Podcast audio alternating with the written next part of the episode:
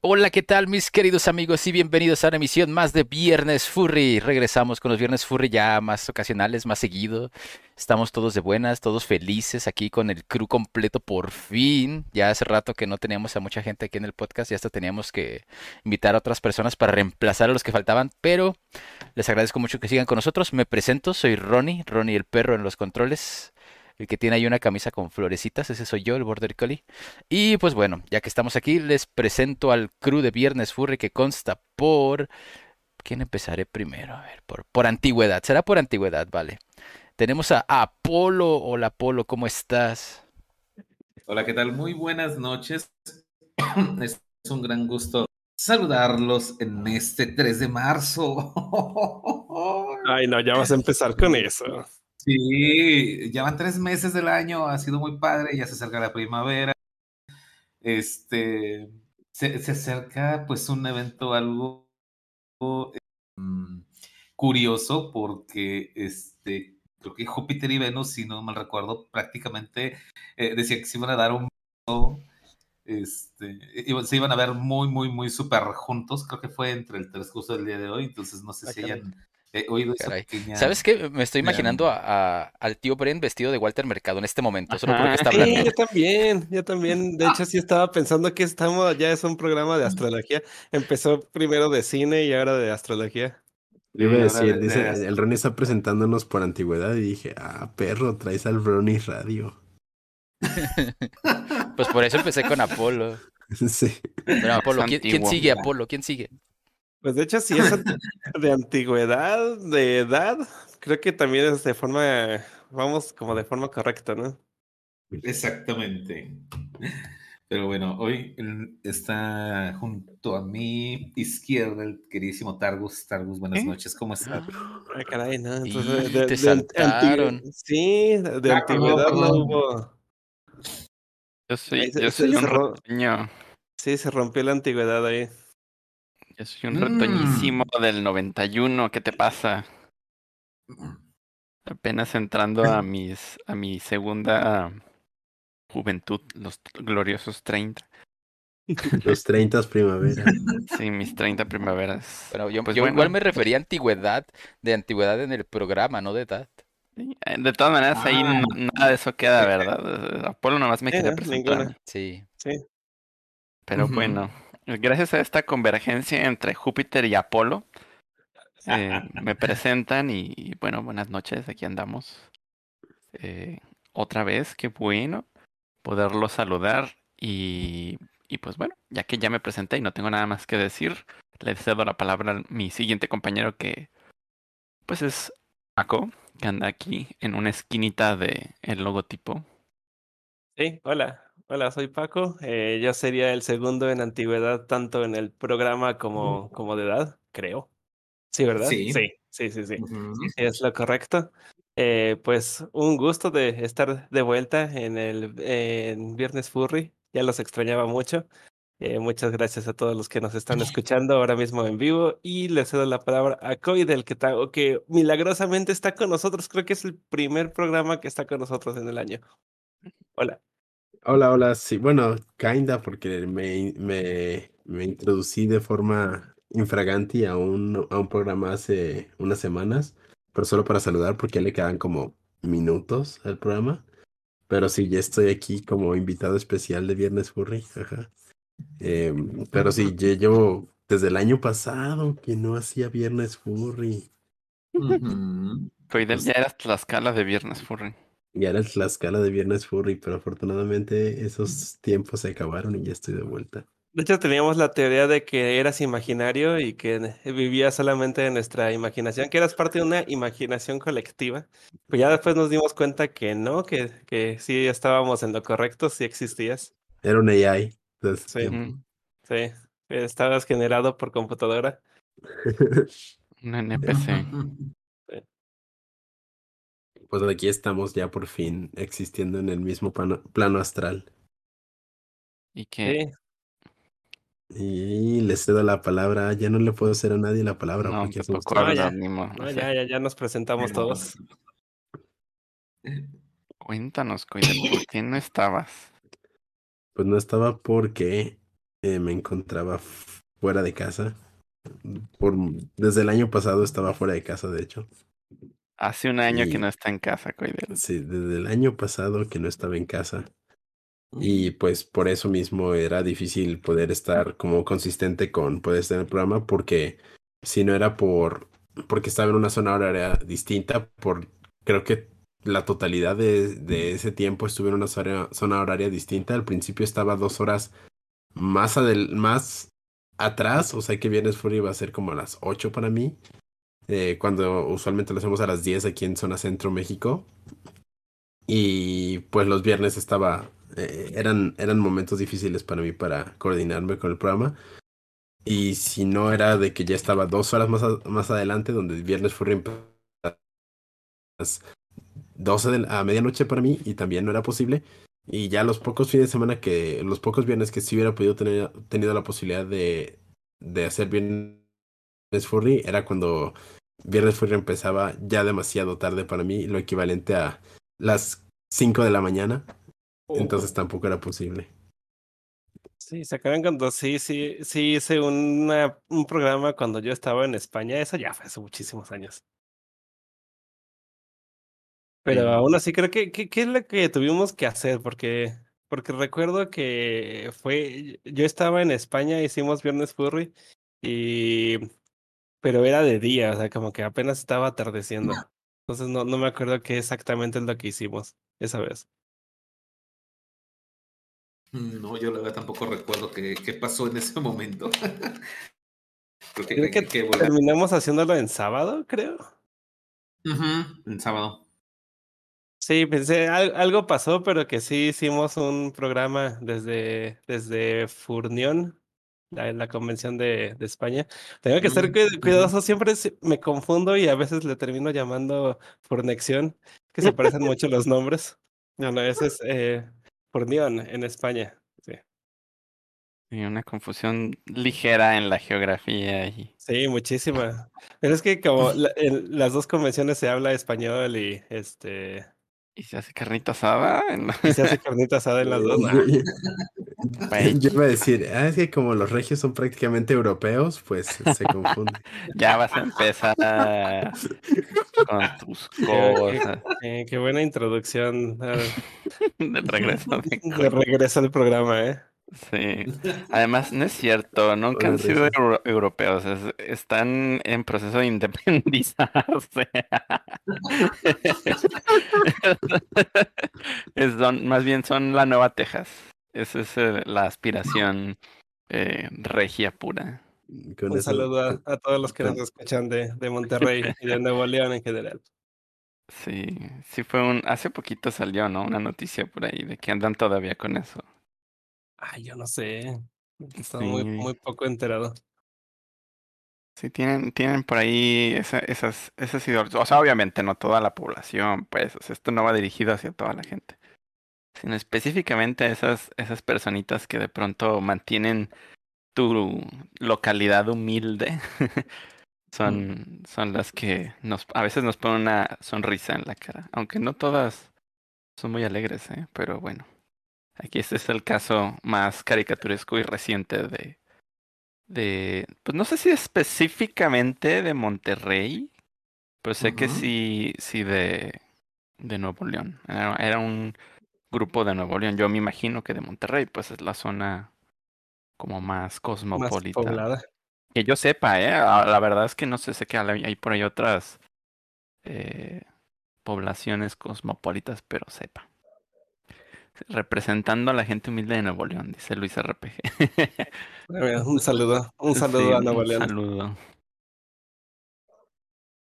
Pues sí, este, entonces, ¿qué tanto estabas haciendo fuera del, fuera del país en diferentes zonas horarias por aquí y por allá? Pues realmente llevaba tiempo como que se me habían juntado varias cosas que quería hacer y era muy complicado como que todo sucedía una semana tras otra, tras otra, tras otra y era más fácil simplemente brincar de un lado a otro que tener que regresar a casa y volverme a ir porque era más costoso. Entonces se me juntaron como cinco eventos a los que quería ir donde eran una semana tras una semana tras una semana, una semana de descanso y después una semana y una semana. Eran así como un back to back to back to back. Y y todos tenían la suerte de estar en las, mismas en las mismas áreas. Entonces era como, pues bueno, supongo que voy a, voy a terminar haciendo todo el plan de corrido, pero cuando me di cuenta ya estaba hablando de, ya estaba hablando de dos meses de corrido, a eso sumándole un tercer mes que, que, que, estu- que había, había estado fuera, entonces sí fue como que, bueno, creo que no va a haber Viernes Furry para mí en casi, casi medio año, porque fueron casi cuatro meses. Y luego te estabas con la mano enyesada y operado y Sí. cosas así. Sí, eso también fue otro problema, que el Viernes Furry que sí iba a poder, eh, sí iba a poder estar eh, sin problemas, pues se canceló porque me había fracturado una muñeca. Eh, Ujú. estamos hablando de noviembre, eso fue en noviembre, eh, donde me fracturé una muñeca, la muñeca izquierda, afortunadamente, no fue la derecha, que es mi mano, ah, la mano de con la que dibujo.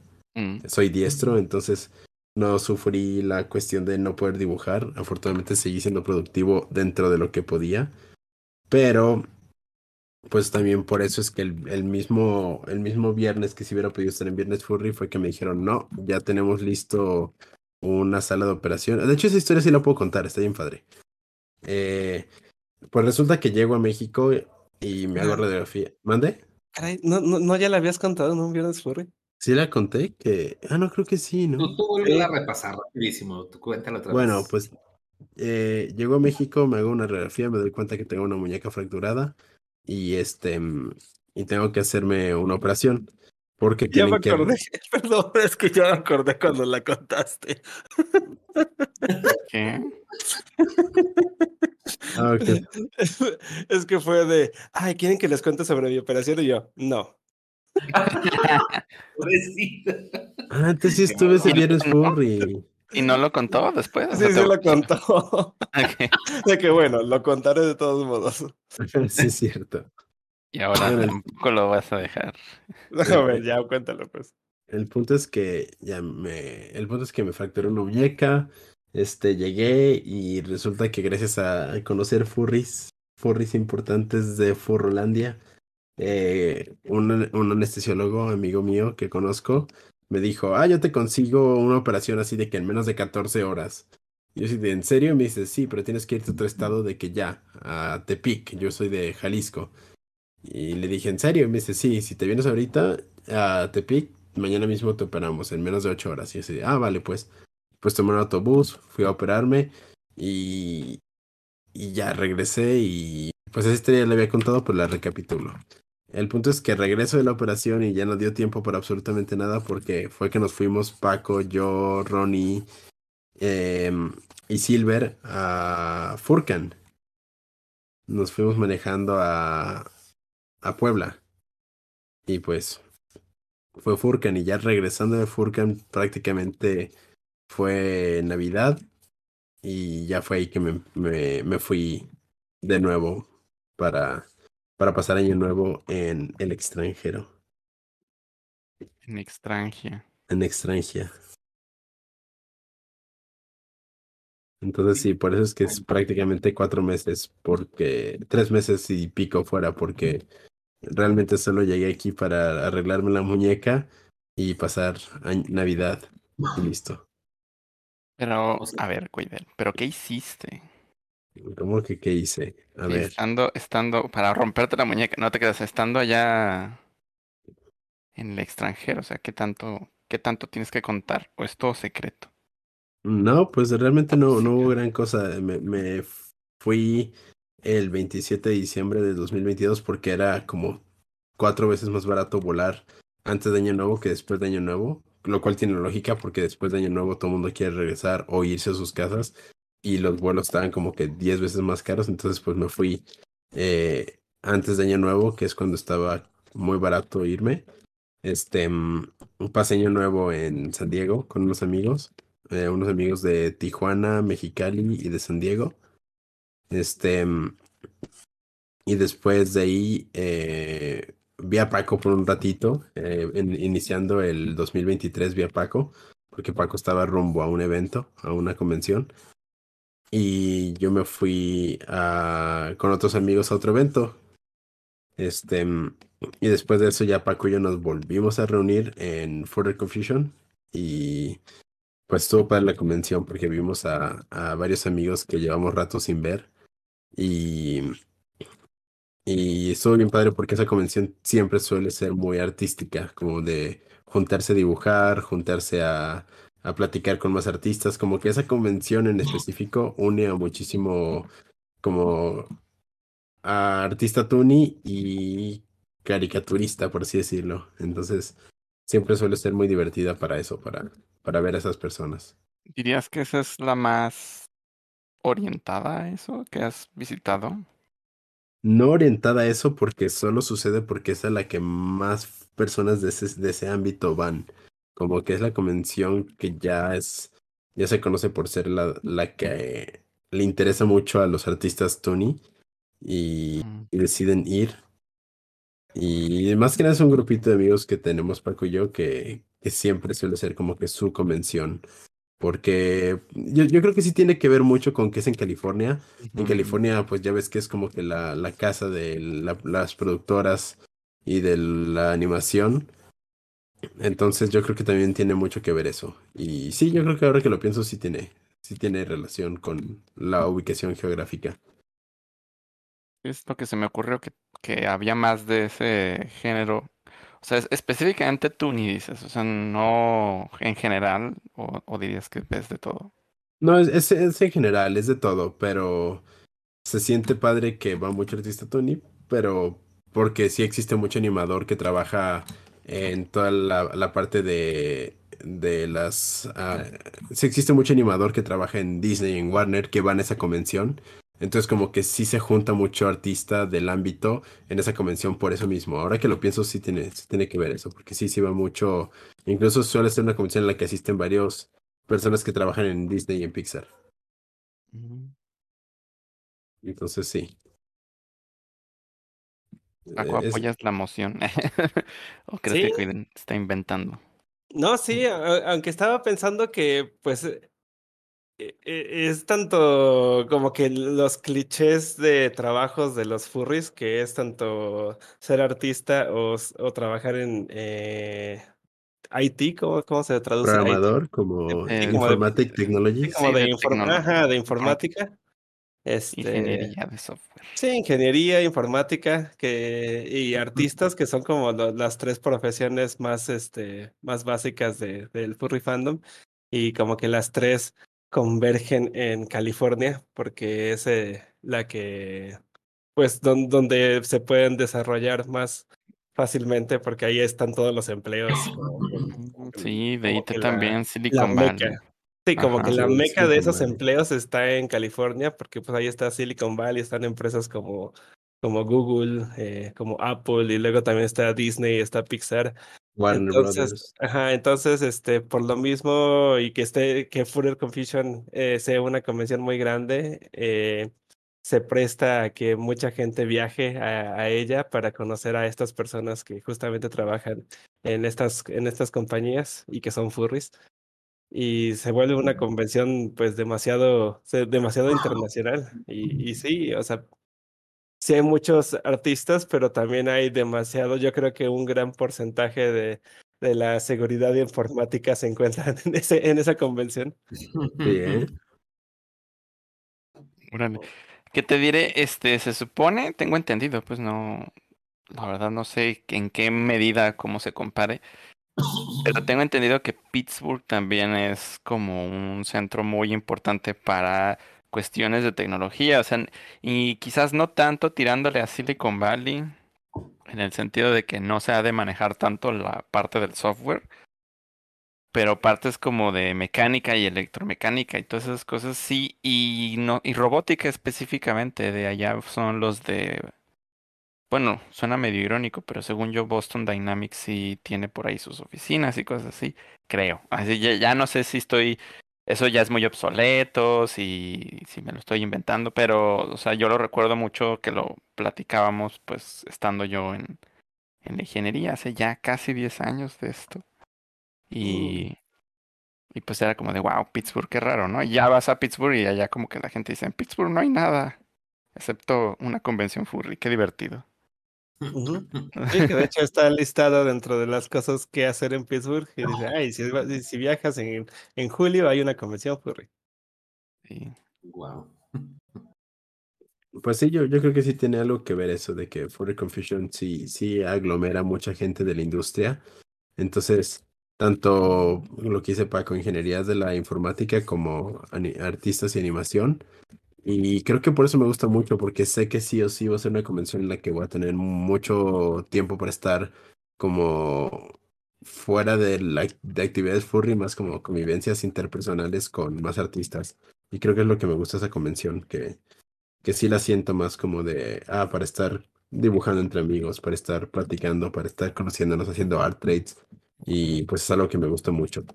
Y de hecho es una convención, esta de Furry Confusion, que realmente la convención no, no, no es tan especial, no, no tiene como, o sea, no es diferente a muchas otras convenciones que existen en, Estados Unidos. Más bien como que la gente va precisamente por las personas que puede, que puede ver ahí. Sí, de hecho, sí es una convención muy de convivencia entre personas. Sí, Porque porque realmente realmente no, no. no, le encuentro así como que, ay, es que hacen que los paneles o hacen estas actividades únicas que ninguna otra hace. Realmente, realmente siento que no, no hay nada de eso, pero, Sí, pero no es como, perdón. no, no, pero pues aún Sí, así es muy, nos parece muy divertido ir allá precisamente por sus asistentes. Sí, porque no es como el FC que dices, ah, puedes hacer boliche en ah, puedes hacer lo de los go-karts, ah, puedes ir a hacer golf y esto y aquello, y es en un resort donde hay casinos y demás. O sea, como que no es, no es algo así como que especial, o MFF que la gente dice, ah, es que es enorme y todo es gigantesco y van un buen de personas. No es como con Furor que dicen, ay, hay muchísimas actividades con la colección de stickers y ven a Yuri. O, Sí. de hecho, algo que yo he escuchado muchísimo de Confuror es que dicen, no, güey, es que la comida de alrededor, en serio, ¿eh? Lo escucho muchísimo. Les gusta la comida alrededor. Les gusta Les mucho la los, comida. los de tacos. Minerva, no entiendo por qué. Tengo un amigo que me, que me, tengo dos amigos de Estados Unidos que me andan diciendo que van a venir el siguiente año y me dicen, no, es que unos amigos que fueron nos siguen prometiendo que puedes encontrar comida hasta las 4 o 5 de la mañana. Y yo sí de, sí, pues es que es verdad. Sí. Wow. Entonces también tenemos por ahí a Kazan que luego dice, ah, mi, fa- mi parte favorita de la convención es ir a comer. La convención Pero no, o sea, la convención sí, sí ofrece muchas cosas, pues, pero, pero sí, la comida es un plus en Confuror. Pero bueno, eh, hacer un tema de restaurantes o de sí, gastronomía. de un día. astronomía. Pero sí, definitivamente de Further Confusion sí se siente más como que, ah, pues es la cuestión de la convivencia entre personas que hace que la gente diga, ah, me divierte. Sí, de hecho no sería una convención que yo recomendaría si no conoces a nadie que esté yendo. Sí, de hecho. Así como para decir, ah, la voy a, me, voy a decidir hacer esa nomás porque quiero hacerla. Es como que no, sí, sí, tienes que ir con un grupito de amigos. Órale.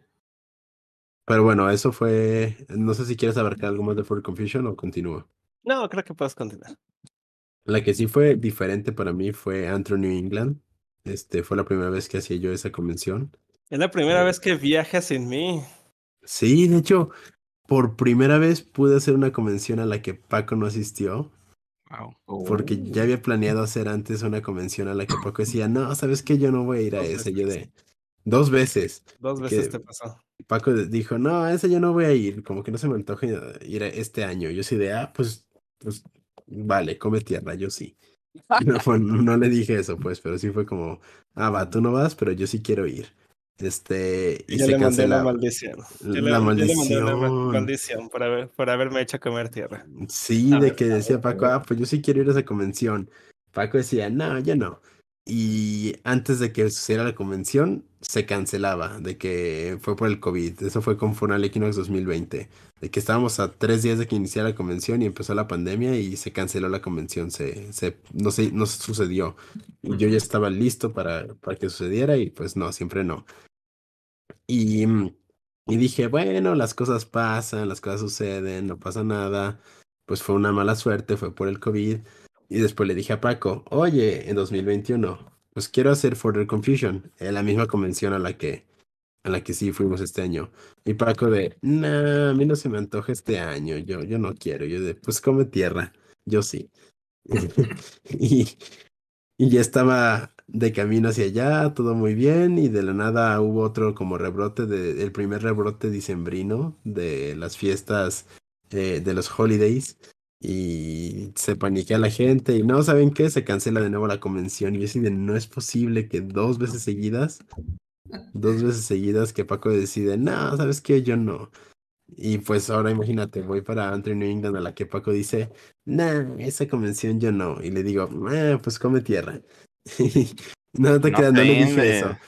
Como, como esta vez sí aprendí la lección, le dije a Paco, ay, pues se te va a extrañar, la verdad es que qué mal que no vas a poder venir. Y en, lugar de, te- en lugar de hacerme comer tierra, ya me dijo cosas amables y así, como- así ya le perdoné. Dije, ay, está bien. Sí, sí, sí, tu convención, no te mando ninguna maldición.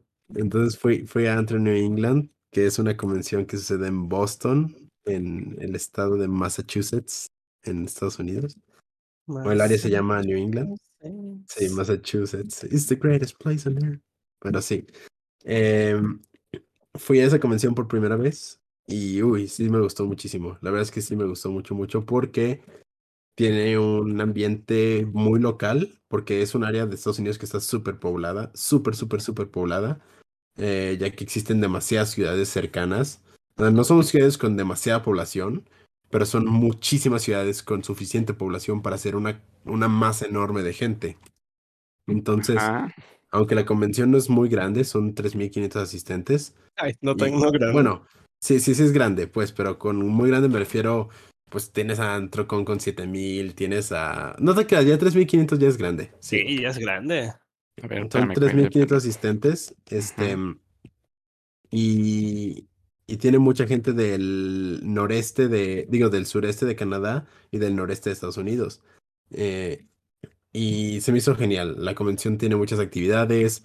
El hotel estaba, era la primera vez que estaba en ese hotel y era, estaba muy, muy padre. Las opciones de comida estaban bastante buenas y el ambiente de la convención estuvo muy, muy chido. Creo que sí fue de, sí fue de mis eventos como favoritos de los últimos años porque sí sentí un, un ambiente muy diferente a lo que había- sentido en otras convenciones. O al menos eso creía hasta que, bueno, ya llegaremos a eso. Mm. Pero De sí me... dices que no está tan grande, es la, eh, en el ranking está en la octava más grande del mundo. Órale, pues sí, sí, realmente sí fue mucha gente. Y lo que me gustó de ese evento es que sí le ponen mucha atención a la cultura local de su, de su, de lo que es New England. Y, el, el- y le, le meten mucho interés al tema de su evento. Este año fue trenes, por alguna razón. Los trenes eran su tema. Uh, Y sí decoraban bastante bonito, sí tenían actividades que, que te presentaban un poco el tema de forma interesante, pero eso era con mis viejos estándares, ya, ya llegaremos a eso. Con mis viejos estándares era Viejos como... estándares. Sí, no, ya, ya. Ya, ya- renovado. ya existen otros estándares, pero eso en, en su momento me sorprendió y dije, órale, pues qué padre la convención. Se le nota que le meten mucho cariño, ¿no? Y lo único que se me hizo chistoso es que como es una convención muy local para demasiadas personas que van manejando, se muere muy rápido. En, en domingo ya es prácticamente el día que todo el mundo se está, de- desde el sábado en la noche se están despidiendo muchos, porque muchos no pueden, no van, van a esa convención y no piden días de su trabajo, como que solo hacen esa convención el fin de semana. Entonces el domingo ya se siente como que ya se apagó todo. Pero la verdad es que está, está muy padre, me gustó mucho. Eh, y es las... Yo siempre me refería como que, ah, MFF está padre porque es la convención de la nieve. Pero es, aquí también estuvo nevando el fin de semana y eso estuvo bien padre. Sea, sí, me gustan mucho esas convenciones que tienen un frío extremo afuera porque tienes calor en el Fursi y solo te sales a, la calle y ya, el frío extremo te, equipara.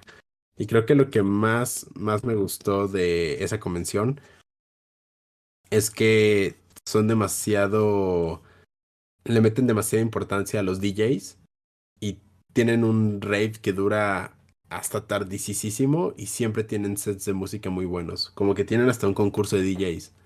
Y, y lo- la música estuvo muy muy buena durante el, el evento. Estaba- se sentía como una convención de una fiesta interminable. Órale. Sí, y el, y el hotel se portó súper bien. De hecho, ese había sido su problema, por lo que me platicaron otros asistentes, que años pasados tenían problemas con el hotel de que les cerraban los cuartos, los- las fiestas, no les permitía, incluso les cerraron el, la- los salones que habían rentado para música, que al final no les gustó el ruido, que se quejaban asistentes y demás, y, y se lo cerraban, y este año fue como que el hotel se, se portó súper bien. El hotel tenía una alberca eh, indoor, de esas que son techadas, y hubo una fiesta de alberca en esa convención con DJ en vivo. Y, o sea, estuvo muy padre, se sintió como un evento muy especial. La verdad es que sí me gustaría repetirlo en algún momento, pero sí es muy inaccesible llegar hasta esa parte de Estados Unidos de México, porque estamos hablando que es la punta más lejana de Estados Unidos desde México, porque es hasta el noreste, en la pura esquinita, entonces no puedes ir más lejos. No te dejan entrar. No Pues, te digo. Sí, sí está muy lejos, sí es muy inaccesible. Pero fuera de eso sí estuvo muy, muy padre. Sí le recomendaría a Paco algún día intentarla, porque siento que sí le gustaría. La, la que está hablando es de la que está en Boston, Antro New England, Sí, Antro Oh. New England. abreviada ANE. Sí, esa mera. Y, y lo que también se me hizo muy padre es que como toda el área de New England es exageradamente policultural, porque pues New England es el, los inicios de los inicios de los inicios de Estados Unidos, fue donde llegaron ahí todos los settlers, por así decirlo, las colonias estadounidenses que... Se llaman. Sí, peregrinos. los peregrinos europeos que se asentaron en Estados Unidos fue exactamente en New Hampshire, en eh, Vermont, en Maine y ¿cómo se llama el otro estado? Eh, y Massa- Massachusetts. Prácticamente esa, esa área fue donde se volvió como el New England, como el Nuevo Inglaterra. Entonces se volvió muy policultural. Existe una población enorme de italianos, eh, de franceses, de ingleses, de, bueno, de Pero europeos en general. Esos son dos épocas muy diferentes. O sea, cuando llegan solo son ingleses. Y... Ah, bueno, sí, cuando llegan solo son ingleses. Llegan franceses, pero, pero es hasta muchos años después cuando ya empiezan a llegar también los, los eh, italianos y todo eso, como en plan de migración. Y eso creo Sí, que sí. también, por ser cercana a la costa y, y todo eso, es, es que se, tal vez sucede esto que mencionas. Sí, sí, realmente es eso. Por, por ser la costa más cercana que hay de Europa a América, bueno, de Nor- a Norteamérica, este, existe, existe una población enorme de muchas culturas europeas en esa área. Entonces, la comida italiana es demasiado rica, la comida de... eh, eh, porque también existe, bueno, como es muy policultural, está muy padre. Y algo que también me gustó mucho de Antro New England es que existe demasiado... Por alguna razón, hay muchísimos latinoamericanos yendo a esa convención. Y se me hizo muy padre. Oh, y eso que dices que es como muy inaccesible. Sí, Es pero es que existe una población muy grande de gente latinoamericana viviendo en... Ah, En esa entonces área. sí son como, como de personas que viven allá. Sí, que viven allá, porque también existen muchísimas universidades y escuelas, entonces existen muchos estudiantes que vienen de Centroamérica, Suramérica, eh, México, que están viviendo ahorita en esa área y la convención se siente demasiado padre porque ahí eh, escuchas muchos idiomas y entre ellos escuchas mucho español. Existía muchísima persona hispanohablante en, en esa convención. Pues es que de hecho ahí está, en Boston está Harvard, está, ¿cómo se llama la, la de MIT. ingenieros? MIT, ajá, o MIT. Sí, sí, de Eh, hecho. Pues sí, sí, hay- sí hay varias, varias universidades que son como demasiado famosas en toda, toda esa área. Y ya como plus fue que esa convención sucedía alrededor de los mismos días que por fin me daban mi alta médica de lo de mi muñeca. Y al estar en el noreste de Estados Unidos, donde neva, pues se armó un grupito muy padre y fuimos a las montañas. Y estuve snowboardeando de nuevo. Mm, entiendo. Imprudente el muchacho. Exacto. Algo, pero solo, solo se vive una vez. ¿Ya, ya lo escuchaste, Nigel? Me dieron mi alta médica, pero Coidel, tu muñeca es una Monster High, se va a partir a la mitad eventualmente. ¿Por qué, por qué estás haciendo esas cosas? O sea, No, de hecho, alta sí apliqué, sí, sí puedo, sí puedo confesar un crimen, sí apliqué la de, si mi alta médica es en una semana, significa que una semana antes, entre comillas, el riesgo ya no sería tan grave, por ende ya no sería tan, imp- sería una semana menos de imprudencia, entonces sí, sí fue como sí fue una semana previa a la que se supone ya estaba recomendado poder hacer uso de ella, pero aún así no se recomendaban deportes extremos, pero ya se recomendaba hacer uso de ella, así que ya lo tomé como que un bueno, mientras no me caiga en ella. Deportes extremos creo que nunca es- va a estar recomendado ya, ¿o sí? No, creo que no. No, no No, de estoy hecho, seguro si alguien realmente recomiende deportes extremos. No, de hecho, sea, entre comillas ya no estaría recomendado porque, me- como me lo explicaron, es, te la fracturaste, se abrió, se le puso una placa de titanio adentro y ahora está más reforzada, por ende tiene menos posibilidades de fracturarse.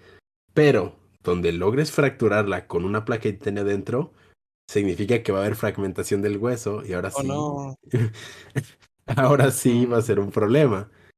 Entonces es Sí. como, de- se fracturó una vez y ahora ya está triplemente reforzada. Pero donde logres fracturar algo triplemente reforzado, ahí sí. Ya Muy, que muy- hables con Nigel, pregúntale si es posible que un accidente con tu muñeca te puede generar una infección en la médula ósea y después investigas las consecuencias de eso, Coidel. No. No. Prefiero, prefiero no investigarlo y solo seguir existiendo y viviendo y será problema del coidel del futuro si me vuelvo a fracturar eso. Será problema del coidel del futuro y de mi aseguradora. Mm, De tu aseguradora no estoy seguro si las aseguradoras quieran cubrir ese tipo de cosas. Es, es verdad. Te van a investigar aquí en Viernes al Furry. aire. Eh, Van a seguro investigar en Viernes Furry. Ah, Eh. tenemos la confesión. llegas, llegas a tu con tu aseguradora y dicen, bueno, Coidel, ahorita nos sale más fácil dormirte. Nos sale más fácil pagar los servicios funerarios e indemnizar a tu familia. Algo así te van a decir. Ok. Por coyote. Sí, va a ser así como que no, ¿sabes qué? Híjole, compi. No, espero que no. No, de- no tengo planeado en mis planes a, corto y ni a largo plazo volverme a fracturar nada. Ah, mira, yo, yo pensaba que sí, estabas así como que mm, No, checklist, checklist no. de, a ver qué día. se siente. Bueno, entonces, otra vez. La verdad es que jamás en mi vida había tenido una cirugía, así que ya, ya puedo decir que ya, ya, a mí no me van a contar cómo se siente eso de tener una placa de titanio. Tengo que vivir yo. Sí. No, de hecho, eh, historia 100% real, no fake. Eh, eh, eh, estaba viendo unos videos en YouTube y sale una que es así como de que una lista de 10 cosas que no debes hacer en el snowboard. Y aparece una así de que... Y, y te prometo que parece que hasta me estaban haciendo un call out a mí. Dice, cosa número 7. Ya empieza a escribir la cosa y sí dice, si les platicara la cantidad de amigos que tienen metal en su cuerpo, no me lo creerían. Por ende, no debes hacer lo siguiente. Yo así de, no es posible. Pero bueno, ya, es otra cosa. Pues bueno, ya eres parte del club. Ya soy parte de, ya. Eres parte de la estadística. Bueno, Y aún así me querías meter a eso. Lo, ya lo- tú también lo querías No, sí, intentar ya, una ya, sola ya, vez en sí, tu ya. vida. La verdad es que sí quería intentarlo alguna vez. Y ya no. Al- a- algo que me... Bueno, yo no sé si Es caro. le... No, sí, estu- estuvo chido, es muy caro. Y, Mm. y, y pues sí, estuvo padre intentarlo. Algo que sí me dio mucho gusto es que también incentivé a la tentación demoníaca a Drew. Lo, lo, lo empujé hacia el pecado del snowboard bueno, el- a- eh, o el esquí. Y Drew lo intentó y Drew le encantó, le fascinó, le, le super enamoró el deporte y quiere volverlo a hacer. Así que al menos, al menos logré meter al, a la secta uno más. ahora, ahora vamos a tener una esquiadora. No, buena. No, Drew ya está más fregado que nada, ya tiene, eh, ya tiene espalda de, de titanio y de, y de todo, pero pues aún así también quiere. Es, es medio robótico entonces, Drew. Es- No, es- pero requiere de, requiere Ah. de implantes y demás, así que. Yo pensé que era una cuestión prostética. No, no, no. O sea, sí, sí requiere arreglarse unas cosas de la espalda, pero él mismo me lo andaba diciendo así de que, ah, no, me gustó mucho esto, así que ya será, ya será problema de, de los médicos encontrar vértebras que me queden a mí. Encontrarme una solución. Encontrarle, encontrar, ponerme una, una, una columna vertebral nueva, aunque sea de perro. Pero sí. Y, y luego de ahí, ¿a dónde te fuiste? ¿A ¿Dónde anduviste vagando? Bueno, de ahí me fui a Vermont unos, di- una- unos días ah, con unos amigos. Am, y estuvo padre. Eh, ahí, sí fue nada más de, de relax porque quería visitar a unos amigos que no veía en, hace tres años y acaban de mudarse ahí y pues me invitaron a pasar un tiempo por ahí. Pero este mm, había surgido otro plan de imprevisto con otros amigos de irnos a manejando desde, desde Vermont hacia Quebec, ahí en Canadá, para irnos a un resort de, snowboard y seguir haciendo snowboard. Entonces, eh, pasaron por mí a Vermont, eh, casi nos chocan el carro porque había una tormenta de invierno y estuvo de que de miedo, porque no se veía nada. Pero bueno, llegamos a salvo a Mont, Tremblant, que es en a dos horas, a hora y media de Montreal. Y estuvo padre, con excepción de que el clima no nos favoreció, hubo una tormenta invernal, como ya mencioné, y el clima estaba a menos 37 grados Celsius. Oh, Y sí, fue demasiado complicado. Fue muy difícil. Pararse afuera del carro era, era ya dificilísimo. Se te congelaban los cachetes y es de que si te quedas 10 minutos fuera con piel descubierta en ese clima, se te, te da frostbite. Eso que es como una mordida de hielo, como que se te da necrosis en la parte exterior de la dermis, de la piel, y se te empieza a quemar de- del frío. Entonces sí era muy complicado, por ende fue un fin de semana más de fiesta que de snowboard porque el primer día era imposible, menos 37 grados. Lo intentamos y no, no se podía, no se podía, era muy difícil, se te congelaban los gogles, el cristal de los gogles se volvía blanco porque se congelaba de copos de nieve cristalizados que se pegaban de tu mismo sudor. Y fue de que no, no se puede, imposible. Y el segundo día bajó la temperatura, digo, mejoró la temperatura de menos 37 a menos 12 grados Celsius. Y ya fue cuando dijimos, ah, eso se siente como primavera a comparación de, a comparación de menos 37 grados Celsius. Dato curioso, menos 40 grados Celsius es donde el Fahrenheit se juntan. O sea, menos 40 grados Fahrenheit y menos 40 grados Celsius son lo mismo. Entonces, Ah, era Casi lo mismo, ¿no? casi lo mismo. Porque sé que donde sí se junta es en menos 32, creo. No, creo que sí son menos 40 grados Fahrenheit. Que son men- menos 40 grados Fahrenheit y menos 40 grados Celsius. Ah, Es donde no son lo- Tienes razón, no son lo mismo, pero se junta el número. Sí. Sí, en- entonces sí era, e- era dificilísimo y, y el clima no, no favorecía. Por suerte llevaba como mil capas de ropa térmica invernal, calcetines y todo, pero aún así estaba muy difícil. Em, pero ya al día siguiente que estuvo a menos 12 grados Celsius, sí era como que, ah, esto se siente súper padre, se siente como que bien a gusto, bien relax. Y sí, sí se pudo snowboardear. ese Tienes razón, tenías totalmente razón, sí son menos 40. Sí, son menos jun- eh, 40. Exactamente el número en que se junta, sí, de ahorita lo googleé rápidamente. Sí, menos 40 es exactamente el número en donde se junta. Entonces estuvimos a 3 grados de que se juntaran los Fahrenheit y los Celsius.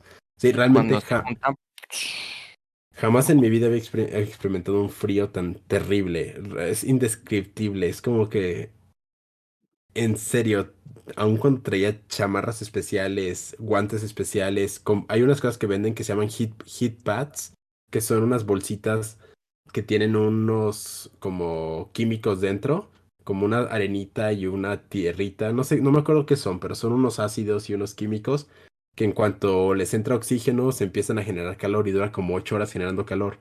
Le tenías que pegar eso a tus calcetines y poner eso dentro de tu zapato, de tu bota, y en tus guantes tenías que abrir de esos heat pads y pegártelo en tus manos, porque si no sentías que los dedos se te empezaban a congelar y las orejas se te, se te iban a caer. Oh, Era, era así de que sin- si salías a caminar sin esos, imposible. Una vez fuimos a caminar desde las cabañas hacia el, hacia el pueblo, a, a el como town que hay ahí, donde hay restaurantes, y en el camino yo llevaba una botella de agua en mi, en mi mochila y una y un vaso con un poquito de vino, y en el camino, que fueron como 15 minutos de caminata, se congeló. Así de que abrí mi, mi- mi mochila y estaba congelada la botella de agua. Y el vino también es- era un slushy. qué padre. Sí, era, era en verdad impresionante el frío. Jamás, jamás, jamás, jamás había experimentado un frío tan, no sé, es muy indescriptible, es muy difícil como... Un como slushy, un slushy en México lo conocemos como raspado. ice. Un raspado, sí, un ándale, raspado. sí. Raspadito. No, no, yo, yo sé que en otros países le conocerán de otra forma, no, lo- no conozco de otras formas cómo se dice. Sí, de Pero hecho. suena bien, ¿eh? Un raspado de, de vino. Sí, la verdad es que menos 37 grados Celsius estuvo chido experimentarlo, como por experiencia, así como por decir, ah, ya, ya lo experimenté, deja ver si le puedo rapidísimo pasar una foto a Ronnie para que, ah, Ronnie, no sé si, si ya está en los controles o no. Sí, aquí ando. Bueno, le voy a pasar una foto a Ronnie muy rápidamente para que la muestre. De hecho, debí haber estado pasando fotos, no sé por qué no lo hice. Porque es Em, podcast. Bueno, sí es cierto, es podcast, pero bueno, igual le voy a pasar una fotito a Ronnie nomás para que se vea ahí el termómetro. Em, pero bueno, eso ya no tiene tanto interés. Este terminó ese viaje, eh, regresamos de Canadá hacia, hacia Estados Unidos. Fue la primera vez que cruzaba la frontera de Canadá y Estados Unidos por carro y no por aire. Este, y le dije a mis amigos, que ellos son estadounidenses, les dije, nos van a detener y nos van a mandar a revisión de papeles porque van con un mexicano. Y dijeron, ¿en serio? Porque ellos jamás habían tenido ese problema porque obviamente Estados Unidos y Canadá no requieren visa para cruzar. Pero yo sí. Entonces le dije a ellos como que no, nos van a pasar, nos van a hacer preguntas y, ya después nos van a dejar pasar. Era su primera vez para ellos como que entrando a un, con agentes de migración. Y se notaba que eran primerizos porque lo primero que pasó cuando nos pasaron es que yo me senté y me quedé con las manos, pues, agarrando mis manos, eh, así, y ellos sacaron su celular y los regañaron por tener el celular afuera. Y después fue de que les empiezan a hacer preguntas así como de que, a ver, pues, este, platícanos, que a qué te dedicas y todo eso, nos preguntaron a todo el mundo. Este, y, y ellos estaban como que nerviosos, no sabían qué contestar y yo, pues, como ya sabía que era lo que me iban a preguntar, si fue como que, ah, no, pues me dedico a esto, hago eso acá y acá. Y ya después cuando nos dejaron pasar me dijeron, órale, sí, sí se nota que, que, que ya sabías lo que iba a suceder porque ellos los regañaron por andar poniendo la, sacando el teléfono. Cuando les hicieron escribir su número de pasaporte, eh, no sabían cuál de todos los números que les- le estaban pidiendo. Y, y- y yo me lo sabía de memoria. Y si era como que, bueno, pues ya, ya, ya saben lo que sucede. Que bueno, a decir verdad, siendo como eh, empáticos, cuando piden el número de, por ejemplo, de la visa, está bien complicado. O sea, tiene un de sé. Ah. Ahorita vamos a llegar a eso también porque No nos sé pasó cómo está el pasaporte. O sea, he visto, he llegado a ver por ahí algunos, pero nunca me he fijado a ver, ay, ¿cuáles son los números? O sea, ¿cuál es el importante? Yo pienso que puede ser similar, han de tener algún sistema muy engorroso de numeración. Sí, de hecho sí es uh, algo engorroso exactamente de cuál es el número de, de visa. Y de hecho, a veces cuando, cuando me la preguntan en una página, tengo que investigar así en Google cuál es el número de visa. Y ya. Este, ¿Cuál de todos? sí, porque son como demasiados números los que tiene esa tarjetita. Por todos lados. Sí, pero pues eso fue ahí en, en Mont Tremblant y ya regresamos a Que lo estás Ah. pronunciando más mal. Es, es Montreux. Mont Tremblant. Mont Tremblant. Montreux. Sí, Son franceses. es verdad. Y pues regresamos a... Yo regresé a Vermont, me quedé ahí eh, otro bonche de días. Y so- ahí sí estuve nada más como trabajando y... y Oh, no, eso no es, eso no es lo que quiere escuchar migración. Bueno, terminando dibujitos. terminando Trabajando. dibujitos desde mi, desde mi computadora. Y ya de ahí fue que eh, me fui para Boston para tomar ahí mi vuelo hacia, hacia a Alemania. Y, y en Alemania visité Frankfurt, que es donde se encuentra un amigo que me recibió eh, para llevarme a pasear un ratito. Eh, yo, a mí sí me, me suele gustar la cerveza y probé la cerveza en Alemania y oh, vaya, que sí me gustó muchísimo. Sí, se me hizo muy, muy buena. Es, es muy diferente Y a la mexicana en sí, Unidos. Ay, es no, muy no, diferente no, porque No, ni siquiera comparas con la mexicana. Bueno, bueno. La- eh, fíjate, bueno, yo, yo ahí tengo un- un- una perspectiva distinta, porque en México sí es conocido por ser muy buen productor de cerveza el- en el resto del mundo. O sea, en el resto del mundo la cerveza mexicana es demasiado popular, porque conocen mucho, muchas cervezas que se exportan. Solo son los estadounidenses a los que les gusta la cerveza fea mexicana, por alguna razón, pero en el resto del mundo les gusta mucho las cervezas que yo considero buenas en México. Ujú. Por alguna razón sí, sí, sí está visto México como un buen productor de cerveza. Pero esas son las como las cervezas clichés. Eh, pero aún así son buenas. Sin embargo, en Europa saben hacer cervezas y licores de una forma bien específica. Que, bueno, en especial la cerveza y el vino, pero la cerveza como tal la saben hacer de una forma muy específica que tiende a, a, a ser muy, muy diferente a la que encontramos en América. Y a mí sí me gustó muchísimo en Alemania lo, cómo sabía la cerveza. Y, y después de eso ya fue que vi a- eh, ya llegamos como al, al- a la línea temporal, la línea del tiempo de la TVA, donde se, se une Paco, Al cameo donde aparece Paco, donde nos, nos vimos en Praga. Ah, Sí, así Es- es. Que yo ahí pues donde- antes de, de llegar a Praga también todo, todo, toda una aventura este aeropuertística que, que estuvo como demasiado, demasiado única y no, no, no deseable para, para muchas personas. Oh, sí, sí fue como una, una serie de malas suertes. Eh, sí, porque todas mis malas suertes de este viaje, en este viaje tuve- de- me considero que tuve demasiadas malas suertes, pero todas tuvieron que ver con aerolíneas y aeropuertos. Oh. Afortunadamente, fuera de, de, de los asuntos eh, aerolinísticos, no hubo problemas. Pero sí, miren, un, un pro tip, si van a hacer una, una serie de viajes, bueno, un viaje que va a requerir de varias escalas, eh, por más que vean uno que esté muy barato, pero que tenga entre escala y escala menos de dos horas y media de, de espera, eh, no lo tomen. Y menos si van a estar en un, en un país, uno de los países en los que van a hacer escala, va, requieren de, de pasar por migración forzosamente. Eh, mejor eh, tomen otro vuelo que no sea ese, porque ahí empezó mi serie de desgracias. Resulta que mm, mi escala era en Houston, Estados Unidos. Yo no iba a ir a Estados Unidos. No, no, no era de mi interés estar en Estados Unidos en ningún momento. Yo iba directamente hacia, hacia Praga, eh, que es en la República Checa. Ese era mi destino final. Pues para ver a Coidel, para ver a un amigo que íbamos a visitar y después ir a, la convención en Suecia.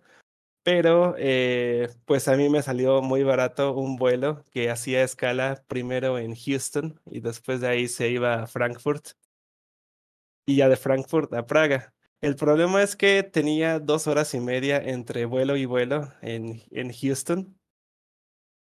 Y cuando bajo del avión, de hecho yo ya, ya estaba un poco preocupado porque el avión se retrasó un poco eh, y todavía se quedó dando vueltas en el aire porque al parecer eh, tuvo problemas para aterrizar con, con los otros aviones, eh, por lo mismo de que se atrasó. Y entonces cuando aterrizó y ya nos dejaron bajarnos del avión, yo me vi muy, eh, muy Karen al querer agarrar mis cosas rápido y irme corriendo del- del avión. Y creo que realmente fui el primero de mi avión en formarse en la fila de, de aduana. El problema es que aduana americana era como kilómetros y kilómetros de fila.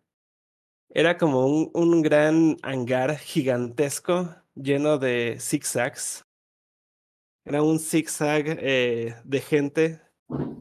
Yo aproximo que había como unas 50 vueltas de zigzag. Ouch. Mm. Y yo ya iba un, un poquito tarde, pero de todos modos como que no me preocupaba en ese instante antes de ver la fila. Aún así quería ir rápido, eh, Mm. porque me gusta ir con tiempo e incluso darme, un, darme ese momento de tomarme un café entre vuelo y vuelo. Entonces como que me urgía tener ese tiempo de sobra. pero al ver ese, esa fila kilométrica, como que mis esperanzas empezaron a disminuir de que probablemente lo pudiera lograr o no. Eh, porque era tanta gente y a mí me quedaba, tenía como una hora como para, desde que me, me formé a que abriera mi vuelo, a que abriera la puerta del vuelo de abordaje eh, del siguiente vuelo. No lo logré. Eh, sí intenté hablar con, con agentes de seguridad y pues tienen la instrucción muy soldadesca de, de, de no dejar pasar a nadie por más prisa que tengan. Eh, o más bien no, no darle prioridad a absolutamente nadie por más que les digan este, cuál es la situación de urgencia. No, no hay forma, no hay forma ni poder que, que uno pueda hacer para, para lograrlo. Y todavía en, cuando llego con el agente y le digo mi, mi prisa que llevo, me empezó a hacer demasiadas preguntas de ¿por qué vas a, ¿por qué vas a Praga? ¿A quién vas a visitar a Praga? Este, ¿cuántos euros llevas en tu bolsillo? Me daban ganas de decirle, ¿y a usted qué le importa? Porque realmente no le importaba. O sea, yo estoy, yo no estoy entrando a Estados Unidos. Yo voy a estar, en mi mente estaba como que ni siquiera voy a estar más de 15 minutos en Estados Unidos. Déjeme pasar. Solo quiero llegar a mi vuelo que ya está por cerrar. No lo logré, no, no, no lo logré, me dejó mucho tiempo ahí haciéndome preguntas. Cuando me liberó resulta que de ahí de, de ahí de donde es aduana americana a mi puerta de abordaje, todavía que tenía que pasar por seguridad, por una nueva seguridad. Luego, este, para pasar de terminal a terminal no era caminando, se tenía que tomar un tren. Eh, tuve que esperar a que el tren llegara, llegué a la terminal y era una serie de puertas supone que mi puerta era la número 14 y cuando salí del tren resulta que empezaba desde la 1 y era así en secuencia 1, 2, 3, 4. Entonces era correr 14 puertas. Y no, cuando llegué a la puerta número 14, eh, ya el, la puerta estaba cerrada, el, el avión ya se estaba moviendo y dijeron que mis maletas ya se habían, ya las habían eh, removido del avión. Entonces ya no había nada que yo pudiera hacer. O sea, ¿no estaban tus maletas arriba del avión? No, no, no, no, no. No, esas las dejan. Sí, cuando ven que un pasajero no abordó, eh, remueven sus maletas del avión por seguridad. Oh, qué padre. Sí. Digo qué padre porque siento que lo contrario habría sido más problema, ¿no? Sí, sí, sí, sí. De hecho, sí, eh, pero creo que el protocolo no es tanto como para liberarte de un problema, sino como para ellos tener la seguridad de que a lo No mejor subí, ajá. ajá, pusiste una bomba en tu en tu equipaje y no te subiste al avión y pues ahí ya va, va tu, tu equipaje, ¿no? En el avión. Entonces Sí. creo que es más como por seguridad que por conveniencia del pasajero. Sí, sí, este pasajero no vino, mm, sospechoso. Sí. Kinda sus. Entonces eh, me tuvieron que hacer un, bueno, tuve que ir al centro de atención a clientes de la aerolínea. Y ahí hubo también otro problema. Resulta que, este, bueno, evidentemente ya no había vuelos para Frankfurt ese día. Eso no me sorprendió. Como que era un vuelo muy específico como para que se repitiera otra vez en el día. Eh, me dijeron que pues probablemente iba a ser al día siguiente y pues yo me quedé así, pues ni modo, ¿no? No, no creo que haya otra razón.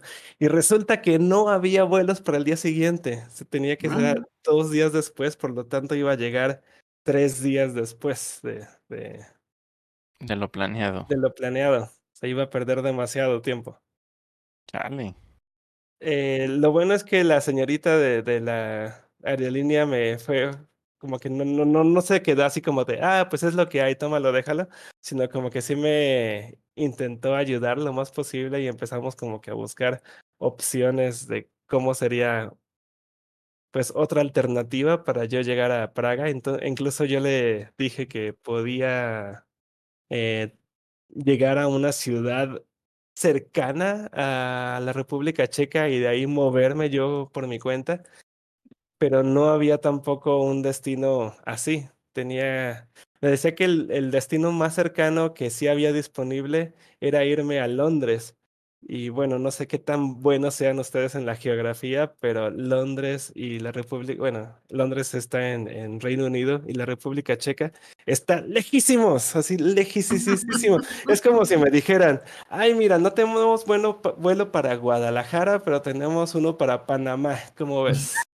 Algo así. Así es, lejísimos. Sí, por más que diga Max, Europa es súper chiquito, sí, pero no.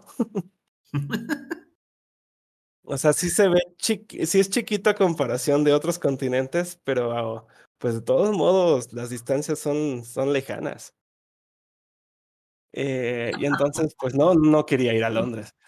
No, no, no, me interesaba en este momento ir a Londres, a lo mejor en un futuro. Pero lo que me consiguió, este, que en, el, en aquel momento lo sentí como bendición y más adelante les diré por qué fue una maldición. Me consiguió un vuelo todo loco que era de Houston a Chicago, Chicago, París, París, eh, Praga. Eran muchísimas escalas. Y pues ya me quedé una noche en Houston. Eh, no es bonito Houston. Bueno, a mí no se me hace bonito Houston, entonces tampoco fue como de, yupi, me quedé en Houston. Pues no hay nada que hacer en Houston. Y bueno, Afortunadamente yo le pongo AirTags a mis maletas. AirTags son estas, esta tecnología que ya, les recomiendo increíblemente usar. AirTag es eh, un producto de Apple, pero también hay sus variantes de Samsung y creo que la, variante de Samsung sirve para cualquier dispositivo Android. Entonces, si ustedes van a viajar, les recomiendo ampliamente comprar uno de estos dispositivos y ponérselos en su maleta y así poder estar eh, rastreando su maleta desde su teléfono. En verdad. Porque creo que me salvó muchos estreses, mucho más estreses, todas, todas mis tragedias, que le haya puesto AirTag a mi maleta. De que no sí, están los Samsung Tiles y los... Tal cual se llama Tile.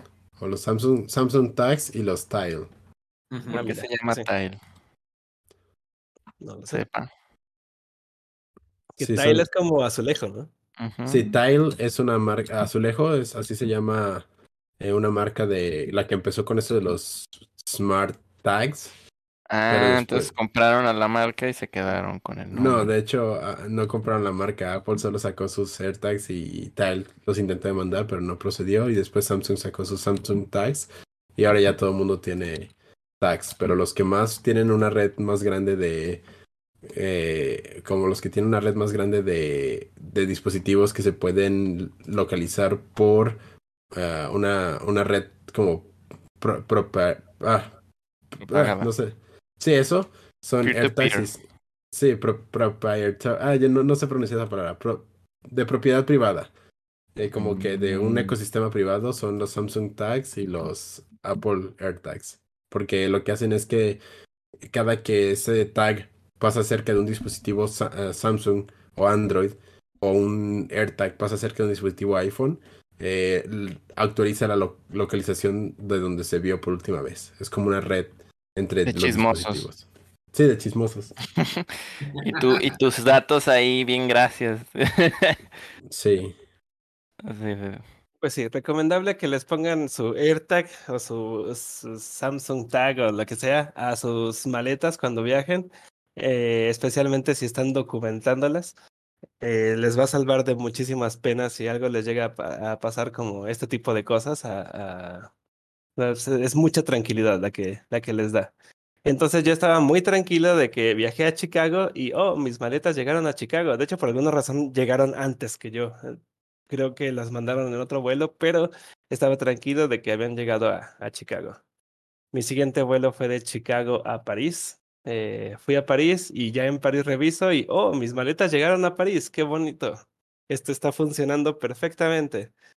Eh, yo quería con muchas ganas quedarme en París. Tenía cinco horas entre vuelo y vuelo, pero fue tanto el tanto lo que tardé también entre seguridad y entre pasar a aduana de la Unión Europea y luego de que abrieran la, la documentación de mi siguiente vuelo, que ya no tuve tiempo de ir a París. Nunca he estado en París, tenía muchas ganas de darme una escapada rápida, al menos a tomarme una foto en la Torre Eiffel o algo, pero no, no, no ocurrió. Qué Pero bueno, ya, sí, ya estaba ya tranquila de que, ok, mis maletas llegaron a París, eso está bastante bien. Entonces tomé mi siguiente vuelo de París a Praga y cuando llego a Praga reviso mis maletas y, oh, siguen en París. Oh, no. Uh-oh. Leo, no se actualizan. ¿Ya se actualizó? Sí, sigue en París. Sigue en París mi maleta. Y yo, ah, qué coraje. Se quedó en París. Entonces, eh, yo ya me sé el procedimiento, es la tercera vez que me pierden mis maletas. Y sé que se va uno a la... Goma. Sí, uno se va a- a- al reclamo de equipaje, a la oficina del reclamo de equipaje, les dices, ah, perdí mis maletas, y ahí te hacen como todo un papeleo. Ya es, yo, ellos, para ellos ya no es raro. Ya es como de, ah, sí, todo- todos los pasajeros en eh, muchos pasajeros al día pierden sus, se les quedan sus maletas en otros lados. Y yo les hago hincapié, tengo un AirTag por si por si les es de utilidad, puedo compartirles un screenshot de donde sé que están exactamente mis maletas. Ah, no, no, no, no, no te preocupes. Este, el- muchos eh, pasajeros hoy en día ya tienen AirTags en sus maletas y es- eso no nos sirve de nada. Mm, ok. Eh, pues que seguimos la historia porque ahí ya me encontré con Coidel, eh, pero no sé si quieren como que escuchar la historia completa de mis maletas o, eh, o lo vamos haciendo como intermedio para que la historia siga fluyendo y poco a poco la historia de qué fue pasando con mis maletas. Pues mm, depende, Coidel, ¿qué hizo después de verte? Ah, a ver, eh, dame un segundito para recapitular en mi memoria qué sucedió. Entonces Paco llega a Praga, ¿no? Llega- Te quedaste ahí. Sí, sí, sí, sí. Ya me, me encontré contigo y con, con nuestro amigo en Praga. Eh, pues muy bonito Praga. Nos Sí, de prometen, hecho. nos prometen que Praga es muchísimo más bonito en, en verano, eh, porque en, en invierno todo está, todo está muerto. Y pues sí, o sea, ves muchos árboles sin hojas, pero a mí se me hizo muy bonita la ciudad. Muy europea, muy clásica europea. Sí, O de hecho. podría describirla. Sí, de hecho sí, sí se me hizo muy bonita. Eh, me gusta mucho que las ciudades europeas tienden a estar construidas siempre cerca como de un cuerpo de agua, de un río. Y siempre existen muchos estos como estos signatures de los puentes entre el río, ¿no? Y los edificios a un costado, como que eso es lo que noté como un patrón en varias ciudades de Europa. Y yo sé que sí es por un, o sea, sí es, sí es algo que no me estoy, o sea, que no me estoy inventando. Sí, sí leí por ahí un artículo donde habla de la estructura de el desarrollo de las ciudades europeas. Pero bueno, em, me, me gustó mucho que la ciudad parecía como que, bueno, que, que es una ciudad que, que parece eh, muy pintoresca aún cuando nos las pintaban como que no, estamos en el peor momento del año para verla porque resulta que está todo gris, todo eh, frío, todo sin flores en los jardines y nada de eso, lo cual sí creo, sí creo que se ha de ver mil veces más bonita en verano, pero aún así me gustó muchísimo. Y, lo que me pareció muy interesante es que cuando nos llevaron al área turística, híjole, se vuelve un Disneyland de la masa de gente que está de turistas, es así un Disneyland de los vendedores que te están tratando de vender cosas que aparentan ser locales de la región, pero no lo son. Y así, y acá y es como que, órale. Es, es- es un. eh, O sea, se vuelve demasiado comercial todo. Es un, se vuelve un Disneyland, en serio. Mm, es como Chichen Itza. Ajá, sí. Y de hecho sí, porque en Chichen Itza ves eh, vendedores que te están vendiendo una cosa, luego lo- el siguiente otra cosa, el tercero lo mismo que el primero, el cuarto lo mismo que el segundo.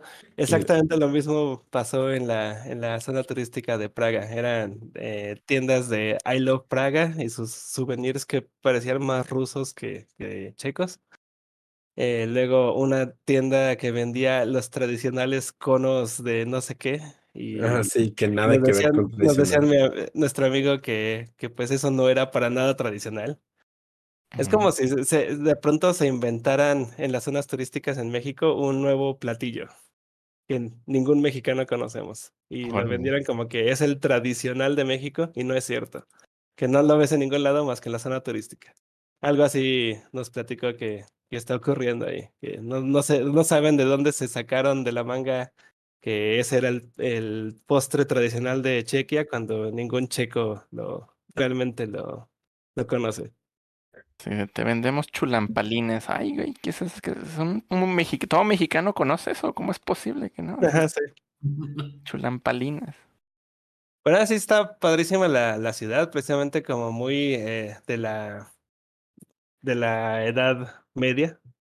Oh, Y, y de hecho sus catedrales eran muy góticas, enormes, me recordaban mucho, sen- sentía como que estaba en Hogwarts, algo así. mm. Pensé que Age of Empires. Tú O Age of Empires. Sí, de hecho también me recordaban mucho Age of Empires. ya ibas a Sí, mandar de al hecho, este, dame un segundito que estoy a punto de mostrar. Ah, No, pues entonces déjame seguir hablando. sí, sí, sí, Sí, para que, me, perdón. para que calles a Paco. Sí, espera, Paco, cállate, dame un segundito. Pensé que me iba a tardar menos, pero quería mostrar una imagen, pero ya vi que me, me tardó más de lo que esperaba. Bueno, en eh, sigo con el lore de, mi, de mis maletas. Sí, Sí. Pues pasaban los días en Praga y yo seguía viendo que mis maletas seguían atoradas en, en París. Entonces, en mi maleta estaba mi Fursuit. De hecho, eh, desde que perdí por primera vez mi maleta, bueno, más bien que la aerolínea me perdió mi maleta por primera vez, eh, aprendí una lección de que debo de, de empacar inteligentemente y cargar conmigo todo lo esencial eh, de un viaje y dejar en la maleta documentada todo lo no esencial. Eh, por más que yo amo mi Fursuit, pues debo de saber que eso es un no esencial. Ujú. Y entonces puse ahí mi Fursuit, puse regalos, puse algunos juegos de mesa que había llevado, algunos dulces que quería compartir. Entonces eran cosas no esenciales. Entonces mi Fursuit estaba ahí y sí me preocupaba mucho porque pues es algo que creo que nadie quiere perder. No. Es que obvio que nadie quiere perder. Pero seguía en París, entonces el Fursuit estaba tomándose sus vacaciones en París. Eh, como yo no pude, el, el Fursuit sí. Cielo. Ajá, ¿y, y qué, qué es esa foto, Co- Coidel? Que los que nos Ah. están escuchando en Spotify obviamente no van a poder ver. Pero les podemos describir que es una catedral con unas torres grises de las que parece que van a salir brujas más que... lo siento. A ver, es, es que es, es, llevo mucho sin usar Discord, sí. Pero Es Coidel que- está en YouTube. Es que Coidel me pasó como un montonal de imágenes y es como que Coi, no puedo poner todas las imágenes mientras estás hablando. Es más Sí. fácil que tú compartas tu pantalla y la transmito, así de fácil. Pero creo que no sabe Ah. compartir la pantalla, Coi. Es que no sé si ya lo hice de forma adecuada. No sé si ya se está viendo. ¿Sí? Oh, Entonces la foto de las catedrales era la de Paco. No, sí es que estaba hablando Coi de catedrales y puse esa foto, pero cambiaron de tema. Mm, ¿Sí se está viendo bien? No se No. ve nada. Ah, Ah. no sé, no sé. yo no veo Bueno. nada. Sigue, sigue, sigue hablando. Y ahorita me encargo de. Bueno, Praga estuvo muy bonito y de ahí nos fuimos. Viste el, Coidel logre poner fotos de Praga, ya nos fuimos de Praga. Sí, ya. Ni Este, modo. no, de ahí eh, hicimos como un road trip muy, muy interesante de Praga, en la República Checa, a Malmo, Suecia. Atravesamos eh, Alemania, de hecho atravesamos toda Alemania de sur a norte. De ahí tomamos un ferry, porque de lo contrario hubiera tenido que ser, que rodear toda la, toda la, la costa por todo Dinamarca, pero en vez de eso tomamos un ferry que de, de esos ferries donde podemos meter el auto y, y adentro del ferry hay como muchas amenidades. Estaba muy bonito y había un Starbucks a- adentro del ferry, lo cual nos hizo muy feliz a, a, a Coidel y a mí. y llegamos a Dinamarca, todavía manejamos, este, llegamos a Suecia y nos volvieron a pedir nuestros pasaportes. Y de hecho es curioso que hace rato estaba contando Coidel la anécdota de cómo sus amigos no saben cruzar una frontera, porque ocurrió exactamente lo mismo. porque pues eh, Suecia, Suecia ya no es parte de la Unión Europea, por lo tanto estamos entrando a otro territorio, es como si pues ahora sí saliéramos de un país y entráramos a otro. Porque bueno, los que no lo saben, la Unión Europea, eh, a pesar de que está conformada de muchísimos países, eh, todo es como un gran país. Y entonces si entras con, eh, a, la, a Europa por un país de la Unión Europea, te sellan tu pasaporte y de ahí ya puedes irte por todos los países de la Unión Europea sin que te pidan pasaporte. Puedes cruzar de, de Francia a, a Alemania, de Alemania a la República Checa y nadie te está checando ningún pasaporte. Y Pero nadie te checa. Sí, nadie te checa en Chequia. Qué menso. Pero cuando pasamos de Dinamarca a Suecia, Suecia ya no es parte de la Unión Europea por más que está en Europa. Y entonces ahí sí nos pidieron pasaporte. Eh, y creo que la anécdota fue como muy similar de que nuestros amigos se pusieron nerviosos de que les pidieron su pasaporte y les empezaron a hacer preguntas. Oh, sí, de que en verdad estaban así como de que, ok, pero ¿por qué no sabían, sí, no sabían qué contestar? Y yo, ¿por qué? ¿Por qué no saben qué contestar? Son preguntas básicas. Sí, de por qué se, se asustan, no, no, o sea, sí muerden esos guardias, seguramente, pero no si, si te pones tranquilo y solo les respondes lo que de hecho ni siquiera eran preguntas tan, tan graves, o sea, comparado con los agentes de migración de Estados Unidos, que ah, ahí sí, se ponen como unos y, o sea, perdón, pero te están entrevistando como si ya tuvieras las 40 bombas, los 400 gramos de cocaína y todo. Y es como que, ¿qué demonios con ellos? Pues no, tranquis. Y, y no, ahí eran como preguntas lo más sencillo y lo más básico del mundo, que era prácticamente como, a ver, y pues, ¿cuál es tu nombre? ¿Por qué vienes? ¿Cuántos días te quedas? ¿Y cuándo te vas? Y nuestros amigos estaban así de que, ok, vamos a morir, supongo que hasta aquí llegué. ¿Por qué se nos ocurre hacer este viaje? Obviamente está prohibido venir acá. Nos van a meter un campo. Pues sí, eh, pidieron, pero pues ya, eh, sí pasamos, o sea, no, no hubo ningún problema y, y llegamos a Nordic Foscon. ¡Eh! Yes.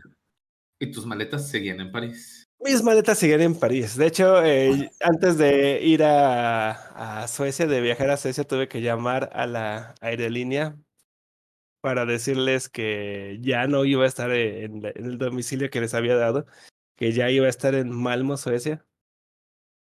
Y les di la dirección del hotel en el que me iban a quedar, me iba a quedar. Eh, mi amigo me estaba dando falsas esperanzas de que, ay, vamos a llegar a Suecia y van a estar esperándonos tus maletas. Ojalá hubiera sido así, pero llegamos a la convención, eh, llegamos al hotel y mis maletas seguían en París. O sea, mi Fursuit seguía de vacaciones en París. Hubiera estado bien padre que hubiera ocurrido así como en la película de Amelie, del duende que se va de vacaciones, que me estuvieran mandando fotos de el mi Fursuit así sin nadie, mi Fursuit con una selfie en, en, en, la Torre Eiffel y luego en los Arcos del Triunfo y en la Notre Dame. Pero no, no, no me estaba mandando nada. Era un mal Fursuit. Un mal Fursuit, sí. Mal vacaciones. Ocurrió lo de, lo de la canción de Más de lo que te imagines. ¿Esa cuál es? Además de lo que te imaginas, me estoy ah. portando mal y me fascina. Es que, la canción, es que la canción habla de que ella se fue a París justamente de vacaciones, pero se quedó más tiempo. Oye, sí, es la canción de mi Fursuit. se supone que la canción habla de que ella se fue a París, se quedó más tiempo de lo usual y él le está diciendo a ella que que pues ya, que pues ya la extraña, que por qué tanto tiempo, que no ha recibido ninguna postal. Y ella le canta como respuesta de que, uy, si, si, si supieras, me estoy portando mal. Causándole celos ahí. Sí. Más de lo que se imagina. Sí. sí, más de lo que me imaginaba. No estaba mi Fursuit conmigo. Eh, seguía, seguía en París. Y yo ya quería que estuviera ahí porque pues ya la convención ya estaba empezando. Eh, la, y eh, aún así, muy bonito, llegué a la convención y lo primero que me encuentro es a Mousy. Es como que, ¿qué está pasando? ¿Por qué me recibe Mousy? Es como si todo estuviera planeado. Me sentí como en Truman Show, de que to todo realmente estaba orquestado hacia, hacia mí. Eh, también, como contexto, Mousy es la mascota de Nordic Foscon.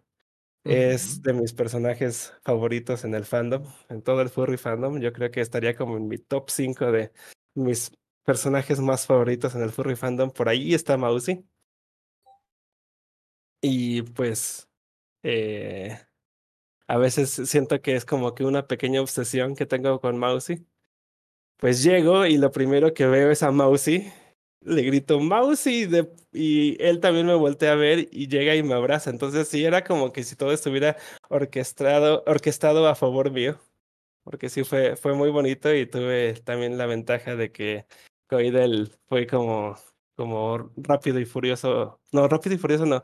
¿Cómo es? No, eh, rápido y mortal. Es como, de, como tipo rápido y mortal. De, de, los cowboys que sacan su, su pistola. Así él sacó su, su teléfono y empezó a grabar.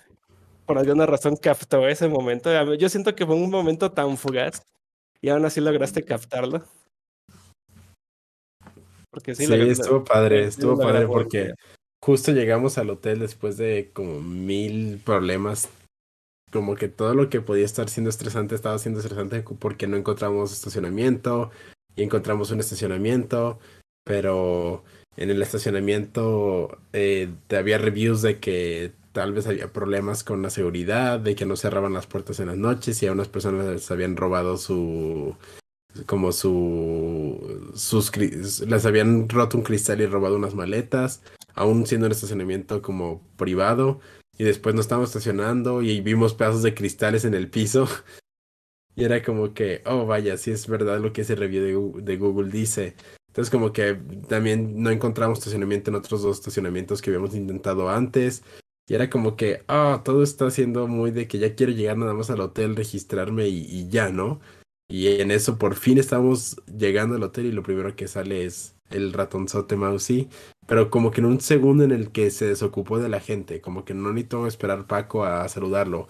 Como que justo en ese momento estaba eh, terminando de saludar a unas personas y en eso iba llegando a Paco sí, sí, yo creo que fue como un reward que me puso el destino por, por todo lo que me había pasado con mis maletas y que me seguía pasando con mis maletas que no llegaban. Y fue como que, ay, vamos a darle algo bonito. Hay que ponerle a mouse y así. En bandeja de plata. Pero. Pero ¿eh? tus maletas. No llegaban.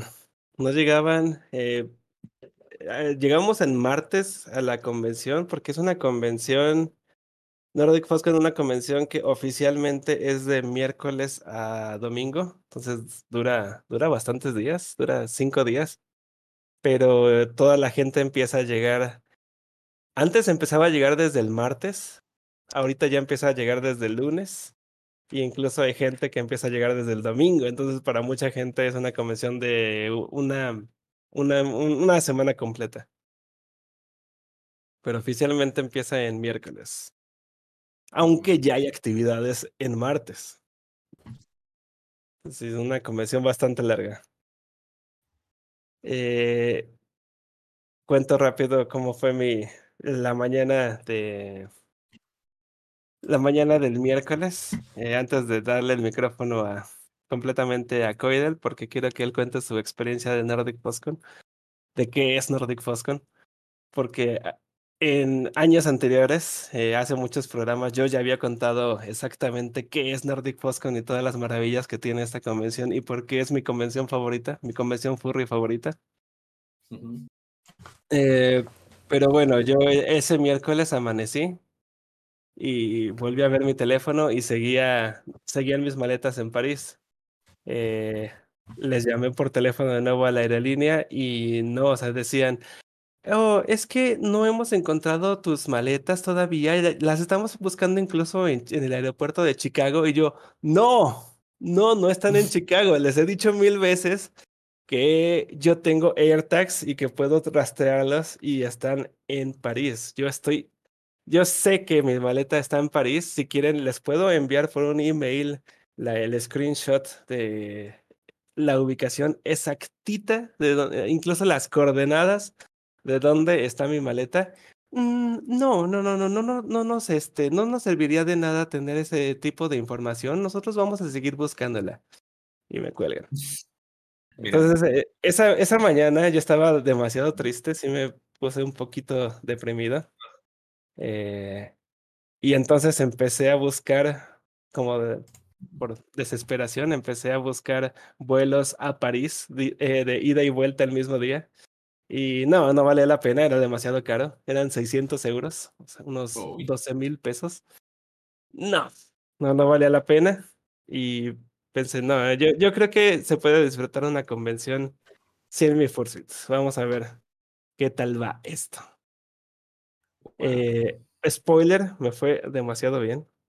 Eh, Uy, sí, de hecho creo que me fue es increíblemente bien con todo y sin Fursuit. Porque ya les puedo dar un spoiler. Un spoiler muy grande, nunca llegaron mis maletas. ¿No llegaron a Oh. tiempo o no llegaron nunca de que No llegaron nunca. siguen Pero en ya puedo, París? puedo, puedo concluir, puedo concluir la historia de las maletas ya para que hablemos únicamente de Nordic Foscon. Eh, el viernes de la convención me hablaron por fin por teléfono y me dijeron, ¿nos puedes, nos puedes, este, estamos de, sabemos que usted tiene un AirTag en la maleta, ¿nos puede mandar un screenshot para saber la ubicación exacta? Los quería matar. Yo les andaba diciendo desde todo el, desde el inicio de, de que se perdieron las maletas, si no les servía un screenshot de la ubicación exacta de mi AirTag. Y hasta apenas, hasta el viernes, este, me la pidieron. Y ese mismo viernes, ya en la tarde, me volvieron a hablar y me dijeron, oh, ya encontramos tus maletas. ¿Qué crees? Pero no fue por el, el screenshot, ¿eh? O sea, ya- Es que alguien se las encontró. Spawnearon. Ya tenemos programado su vuelo de, para sus maletas de París a Chequia, a Praga. Y yo, no, no, yo ya estoy en Malmo, Suecia. Por favor, envíenmelas a Suecia, a Malmo. Ay, esa es una información que no habíamos puesto en nuestra base de datos. Yo, ¿qué? Y ya me la pusieron para Malmo. eh, y el día siguiente, el sábado, me dijeron, oh, ya encontramos un vuelo para que sus maletas vayan a Malmo. Le estarían llegando el domingo en la noche. Mm, O sea, cuando ya el evento hubiera acabado. Ah, bueno. Era como, como esas eh, pesadillas que seguramente todos hemos tenido donde vamos a una convención y se nos olvidó, se nos olvidó nuestras maletas, A o ropa. llegamos a la convención en domingo en la noche cuando ya todo acabó. Yo, yo sentía que iba a ser como una de esas pesadillas, Sí. que de pronto me llegara mi maleta en domingo en la noche. Entonces, este, pues les dije, no, ¿sabes qué? Le- Les mentí. Eh, yo me voy el domingo en la mañana, ¿por qué no me las envían de vuelta a, mi domicilio, eh, a mi domicilio fijo, a Guadalajara?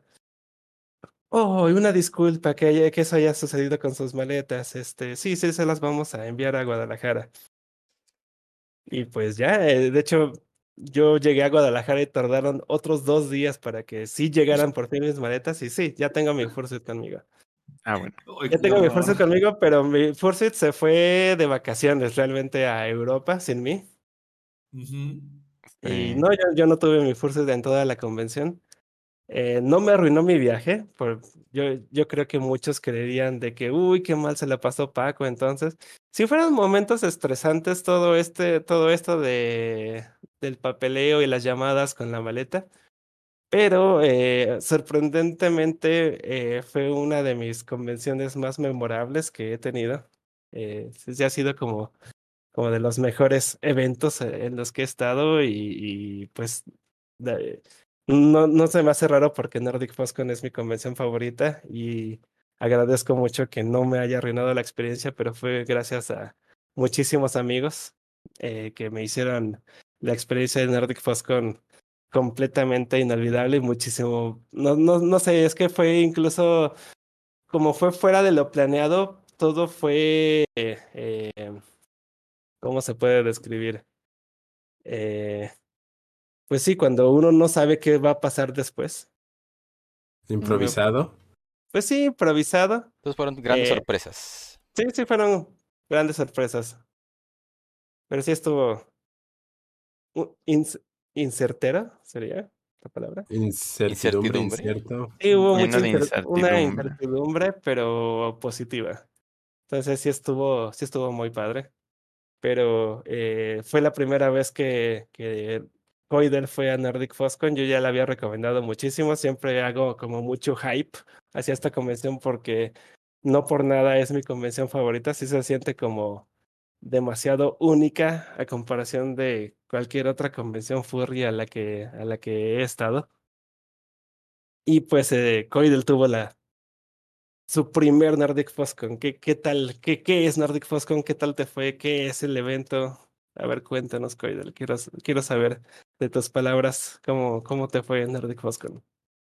Híjole, pues ah, yo la verdad desde que desde que lo intenté el año pasado, que fue cuando lo habíamos planeado, eh, de que queríamos ir en 2022, creo, que era el año que lo intentamos.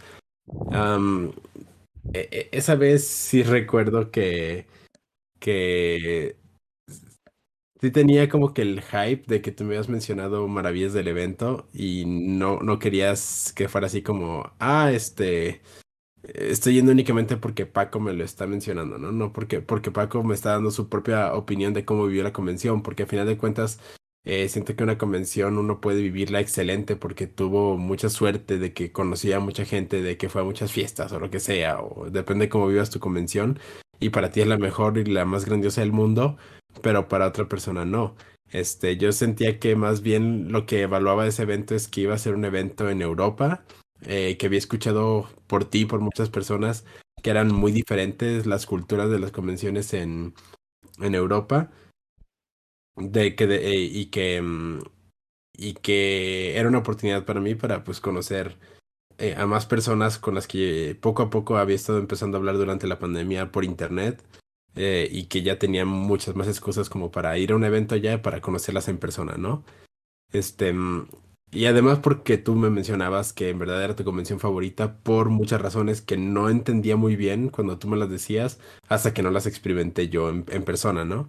Porque tú me has platicado de actividades como, como que esta convención tiene muchas actividades interactivas con los asistentes, que uno dice, ¿cómo que actividades interactivas, no? O sea, como que su- suena como un eslogan de venta o algo. Pero cosas como la que tú me platicabas de, no, es que puedes atrapar a los fursuiters en una aplicación que se llama Atrápalos a todos o Catch Them All, donde es como si cada fursuiter fuera un Pokémon y tú los puedes coleccionar, ¿no? Y yo decía de que, bueno, sí, pero a ver cómo funciona eso, ¿no? Tú me decías, no, es que luego existen estas actividades donde si tú juntas todos estos stickers, al final te dan esto y aquello. Yo así de, bueno, sí, pues ya lo implementamos en, en Confuror y estuvo divertido, la gente se divirtió, pero como que como que no sé, o sea, cómo, cómo funciona todo este desmadre. Y, y cuando se canceló por primera vez en 2022 y que no pudimos asistir y se perdieron los vuelos y mucho dinero perdido por lo mismo de que los vuelos se perdieron, como que sí me, des- me desmotivé un poco, entre otras cosas que sucedieron, que sí dije así como que, "Ah, ¿en verdad quiero ir a este evento o solo estoy alimentado por un hype que ni siquiera siento que va a ser lo mío, ¿no?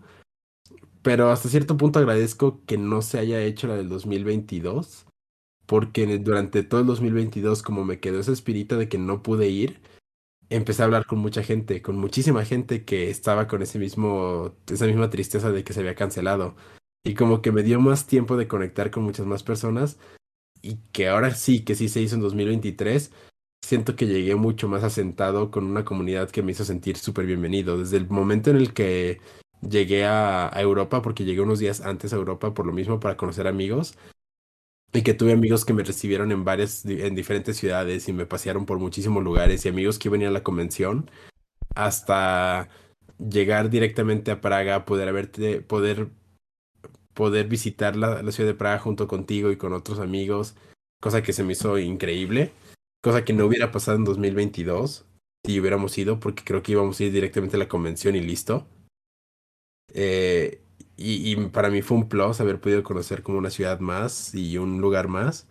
Este, de hecho, a los que están viéndonos en YouTube y no en Spotify o en podcast, estoy compartiendo algunas fotos que yo tomé durante el evento. Este, y, y también me gustó muchísimo el hecho de que ya una vez que llegué al evento, ya una vez que por fin eh, empecé a conocer gente, empecé a conocer las cosas que tú me platicaste en persona, me empezó a hacer mucho sentido el cómo en verdad sí era cierto que se siente una cultura muy diferente de la convención a lo que se siente en las convenciones mexicanas o americanas, que todo se basa muchísimo como en, en el espacio donde se juntan los furries, pero después cada quien hace su propio espacio. Como que eso es a lo que yo estaba acostumbrado, ¿no? De que, ah, órale, pues es este espacio donde la gente va a estar en el mismo hotel por un rato, pero ya cada quien va con su grupito. Aquí no, aquí te incentiva demasiado la convención a platicar con otras personas, a platicar con nuevas, eh, a- con nueva gente, a hacer amistades en los espacios de la convención, porque en el cuarto ni siquiera te dan ganas de estar, sabiendo que la convención tiene demasiadas cosas sucediendo. Yo sí puedo decir que mis actividades favoritas fueron todas estas actividades interactivas que tú mencionabas, que había, como la de atrapar a los fursuites como si fueran Pokémones que, mm, que era increíble eso, que podías este, simplemente acercarte. Estoy buscando a ver si tengo una imagen en la que se ve un badge. Ahí se ve el badge que tienen los Fursuiters. Em, va a tardar poquito en cargar porque tiene un poco de delay de lo que estoy diciendo ahorita con lo que se muestra en Discord. Este, pero los Fursuiters tenían un badge y el badge tenía su número de Fursuit, por lo cual tú podías introducir eso a la página de internet, a tu cuenta, y los atrapabas como colección, eh, como si en verdad fueran algo que, ok, lo lograste atrapar y ahora tienes tantos de los 1550 que puedes atrapar. Y como que todo eso te te te involucraba mucho en ese ambiente de decir, ah, no manches, sí, sí quiero atraparlos a todos, ¿no? Sí quiero atrapar a ver a cuántos logro. Y después de que te da una tabla de, estás en el lugar número 54 de, del mejor atrapador. Y dices, ah, no, quiero más. Y te pones a atrapar a más gente. Y ya subiste al lu- lugar 38 de la tabla. Y como que eso te empieza a dar ese espíritu de no manches, sí quiero estar involucrándome en los juegos de los eventos. Digo, de la, de las, de la convención. Y luego que tenían la maquinita del blip, que era de que si escaneabas tu badge en una maquinita hacía un ruido llamado blip. Y después decía, llevas 10.550 blips. Y dices, ¿cómo es que alguien lleva 10.550 blips si, si significa, si cada blip es un segundo? Porque aproximadamente podías hacer un blip por segundo. Alguien lleva 10.550 segundos este, haciendo eso. Pues que lleva toda la noche ahí. Si le preguntamos a, a Google así rápido, ok Google, ¿cuántos son 10.550 segundos en horas? Disculpa, entendí. Está tonto. O sea, lo puedes preguntar escribiendo también. ¿eh? Sí, también se puedes escribir, es más, es más fácil. Bueno, Es más fácil y más 10.550. práctica durante un podcast. Sorry. Y, y bueno, ahora Son que 2.9 teniendo- 2.9 horas, son 3 horas. Alguien se la pasó 3 horas haciendo eso. Ah, Es como- pues no, no está imposible. Te iba a preguntar No. si más bien era que se acumulaban a lo largo de varias ediciones. No, no, no. Se acumulan por edición. Entonces era como que. eh, y, y luego lo que está bien padre es que cada vez que lo hacías tenían como que logros. Este. Y si hacías un blip despuesito de un staff, ganabas el logro de. Ok, tú acabas de hacer un blip después de un staff. Felicidades. Acabas de conseguir el logro blip de staff. Y luego hacías el blip después de una especie en peligro de extinción y sacabas el logro de. Conseguiste el logro de de especie en peligro de extinción. Y luego si haces el blip con una persona que venía de un país que se encontraba más de más de 17 mil kilómetros de Suecia, y de que conseguiste el logro de distancias unidas. Y después haces el blip con alguien que hablaba más de cinco idiomas, porque tú puedes registrar en tu batch cuántos idiomas hablas. De, oh, vaya, sí que hablas muchos idiomas. Y ya conseguiste el logro de, idio- de múltiples idiomas. Y, y te mostraba una tabla con todos los logros que ibas consiguiendo. Y era como que, ah, eso te involucraba muchísimo en querer estar haciendo eso. Este. Y otra actividad que me encantó muchísimo fue simplemente agarrar mi cámara, salirme alrededor de la convención a tomar fotos porque todo el hotel está súper fotogénico. Así como que todo alrededor está padrísimo, incluso en los afueras, que estaba bastante frío, lo cual era muy conveniente para los fursuiters porque podían estar horas allá afuera. A veces, sí, también estaba frío para los fursuiters incluso. Eso sí, eso sí. Y estaba bien padre porque se veía muy, muy bonito alrededor del hotel, toda la ciudad de Suecia que se podía ver, al, a- a- bueno, no toda la ciudad de, de, de Malmo en Suecia, sino que toda la, la ciudad pintoresca estaba a una cuadra, por así decirlo, el downtown. Entonces había mucha gente tomándose fotos bien bonitas en, en los afueras porque podías, estoy buscando una foto en la que se pueda ver eso. A mí sí podría llamarle centro histórico, de hecho. Centro histórico, sí, ándale, ahí está una foto.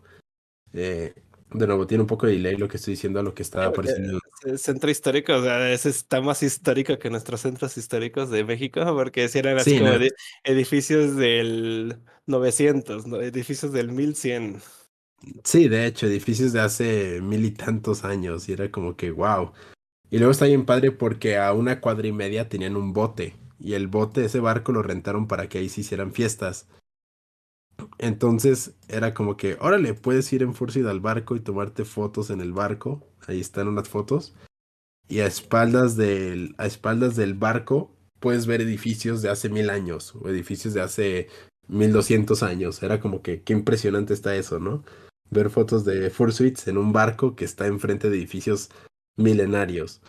Había un, una, algo que vi que en Facebook y en Twitter les estaba llamando muchísimo la atención, pero me, me llamó más que nada en, la atención en Facebook porque lo compartieron en Vidafur, eh, del Made Café, que todos estaban de, sí. de que, ¿qué? ¿Eso existe? ¿Dónde está eso? Es un Made Café de furries, de fursuits.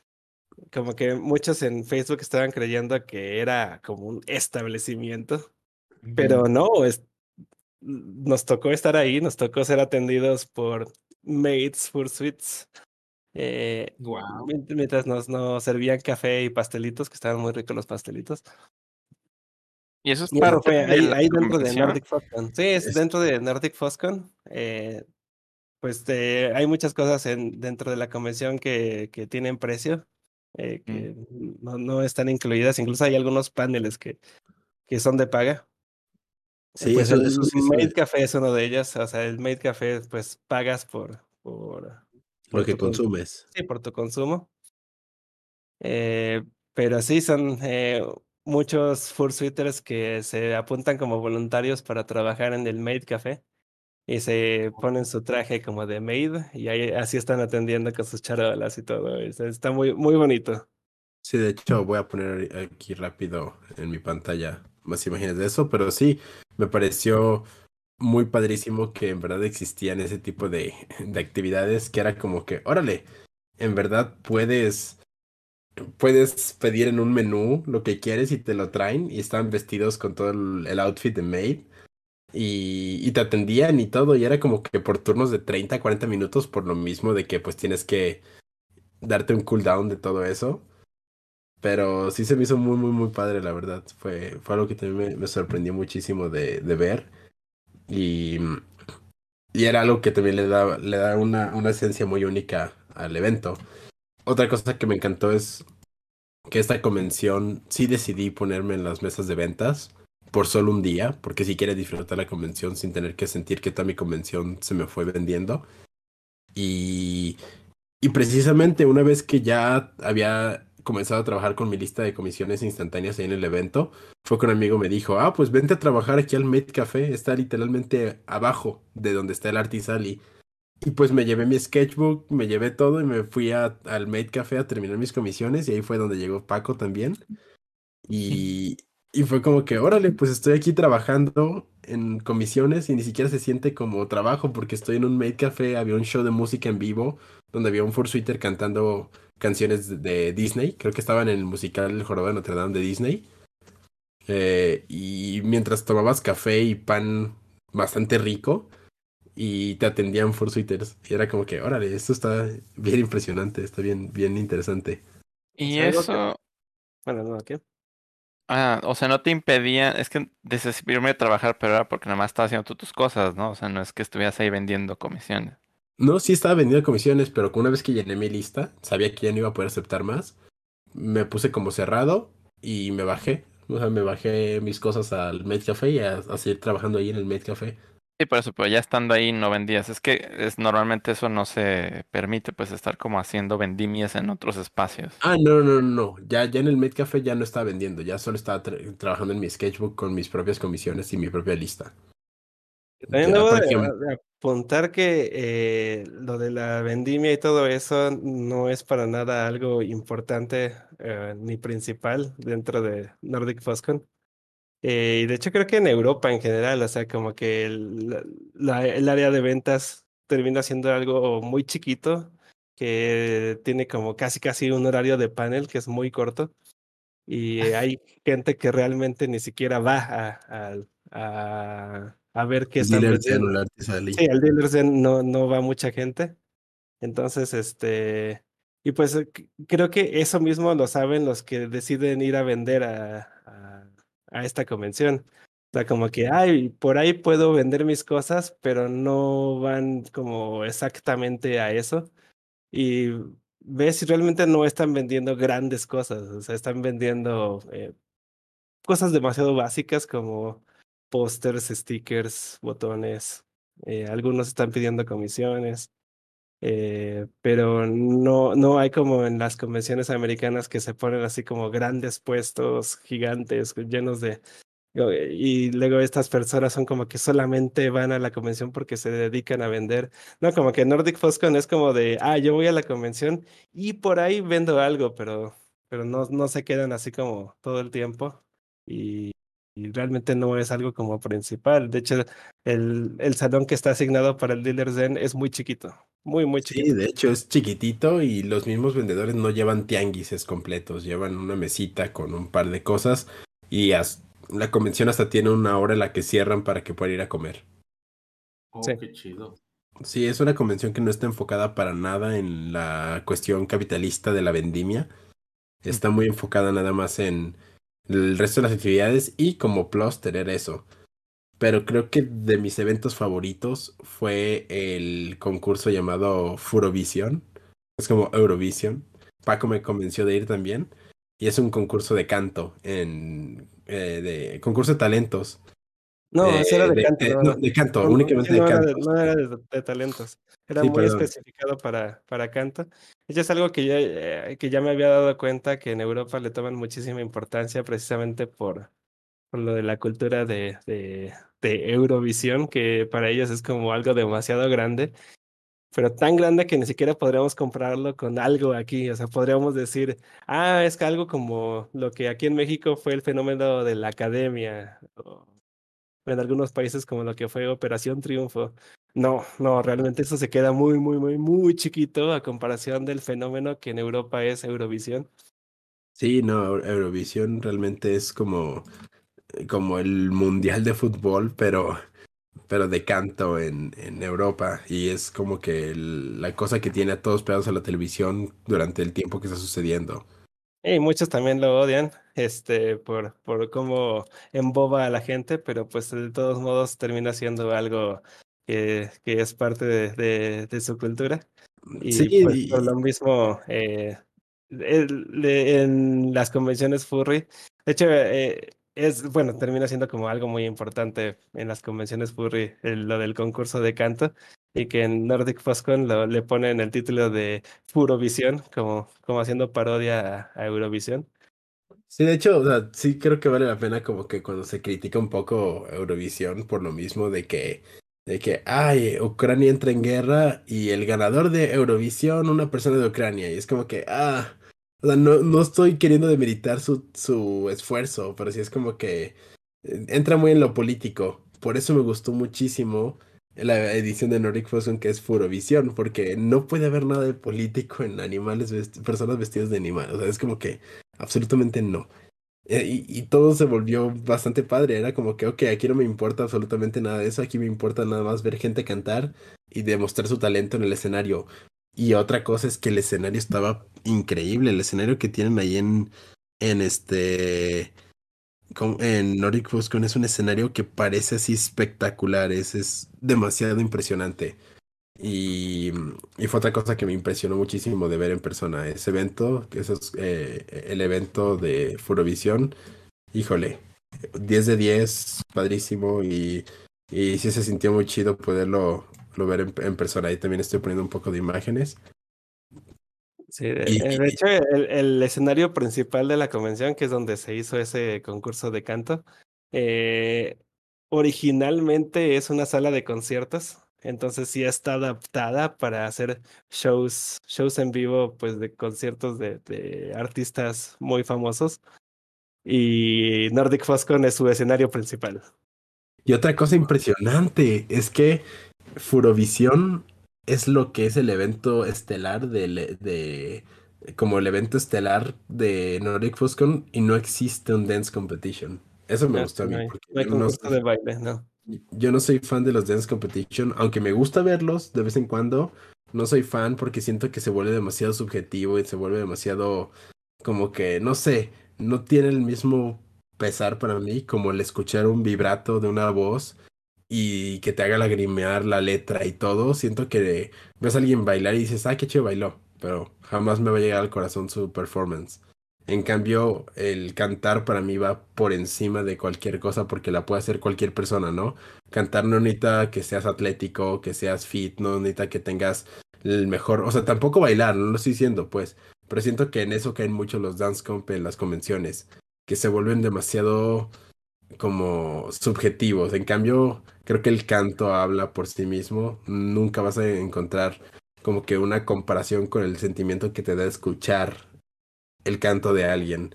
Y para mí fue como que, oye, yo cambiaría mil veces eh, Dancecom por Furovisión. Mil veces. En cualquier convención. Pero bueno, es una opinión personal, ¿no?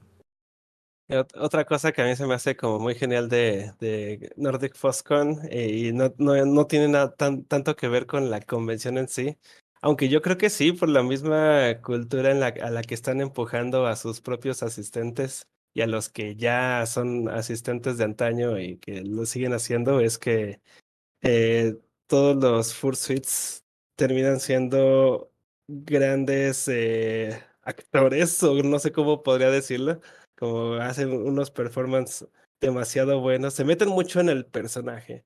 Entonces, Sí, es mero. la gran mayoría de Fursuiters que ves en Nordic Foscon son todos unos personajes y, y me gusta muchísimo eh, interactuar con ellos. Es divertidísimo estar en Fursuit e interactuar con otros Fursuiters porque todos, todos te van a seguir el juego, todos este, se meten demasiado en, en, en sus papeles algunos son demasiado enérgicos y hay incluso algunos que no son enérgicos, pero aún así son todo un personaje, como el, este Shade, el que te, te gustó tanto, el, el que está Ah, como todo el sí. tiempo como triste, como deprimido, pero es, un, es su personaje y es muy gracioso verlo.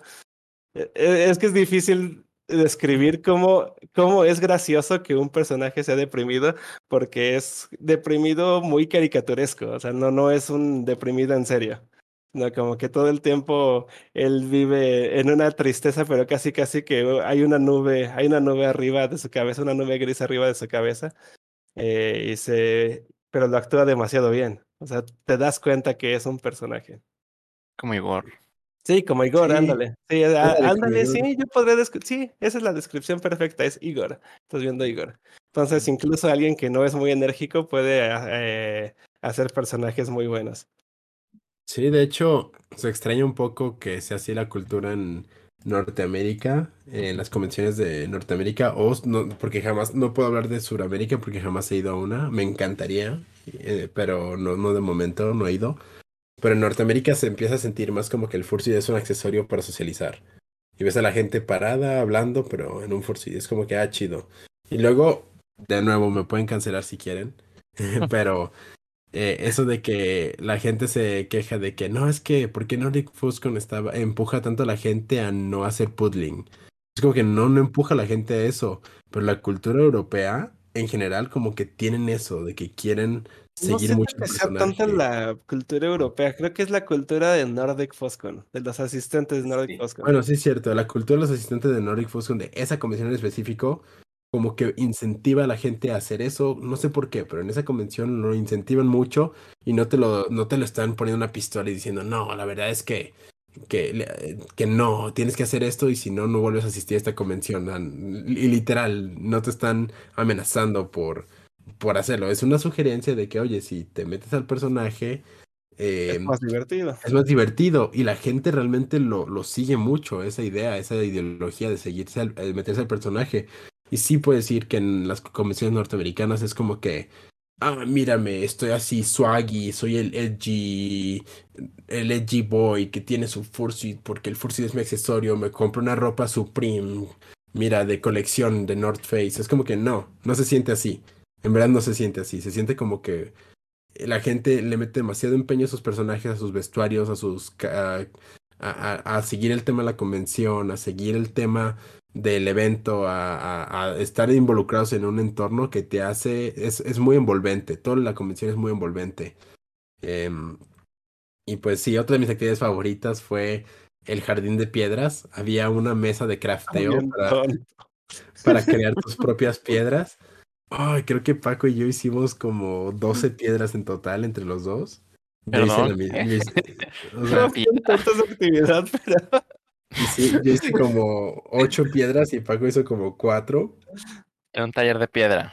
Sí, sí, no, era no como un taller de hacer mascotas de piedra, no pero tienes la foto del jardín de piedras que me la puedas pasar, Paco. sí, ahí lo tengo, pero, Pero- difícil. como, Sí. como las- la película de Everything Everywhere con ojitos sí, de... sí, sí, con Ándale, ojitos, ándale, sí, así, sí. con ojitos. Estaban bien asquerosas algunas piedras. ¿Cómo Porque que la- asquerosas? Porque había una persona que agarró una piedra y la llenó de ojitos googly eyes. Está bien asquerosa Ajá. porque te veía en 360 grados. No importa dónde la aventaras, te volteaba a ver. Pues es una piedra bíblicamente... Sí. Ajá. alguien dijo eso, de hecho. Eh. Entonces sí, está bien padre y yo creé mi propia piedra. Estoy orgulloso de esa piedra porque era como un ave y tenía ahí a sus mascotas, una- un pico de Minecraft, un Yo le hice collar, ese- Yo le hice aretes. ese fanart. Y Paco lo- la, dibujó mi piedrita. Este, y esa fue una de mis actividades favoritas. También, este, y, y creo que como último highlight fue que yo la verdad es que no quería ir a una convención y únicamente quedarme con, ah, fui a una convención, listo.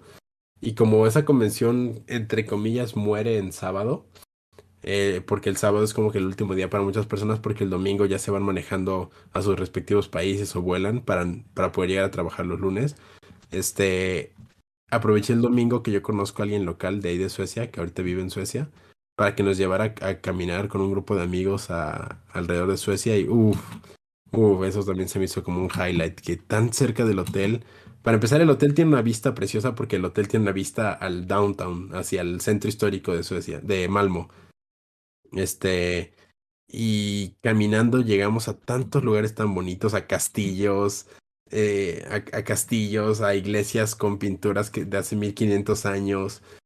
Y era así como que, ¿qué demonios? O sea, como que esto está a tres cuadras de, de un hotel de una, donde se hostea una convención furry. Eso me pareció impresionante y pues eh, fuimos a probar a una cafetería un postre llamado Semblam, creo. Sembla. Sembla. Ahí lo tengo en pantalla, pero para los que están en Apple, Apple Music, digo, Apple Podcast o Spotify, ahí lo googlean. Este, Sembla. y ese postre se me hizo delicioso, además de que lo acompañamos con un, un café, que uff, qué rico es el café allá también.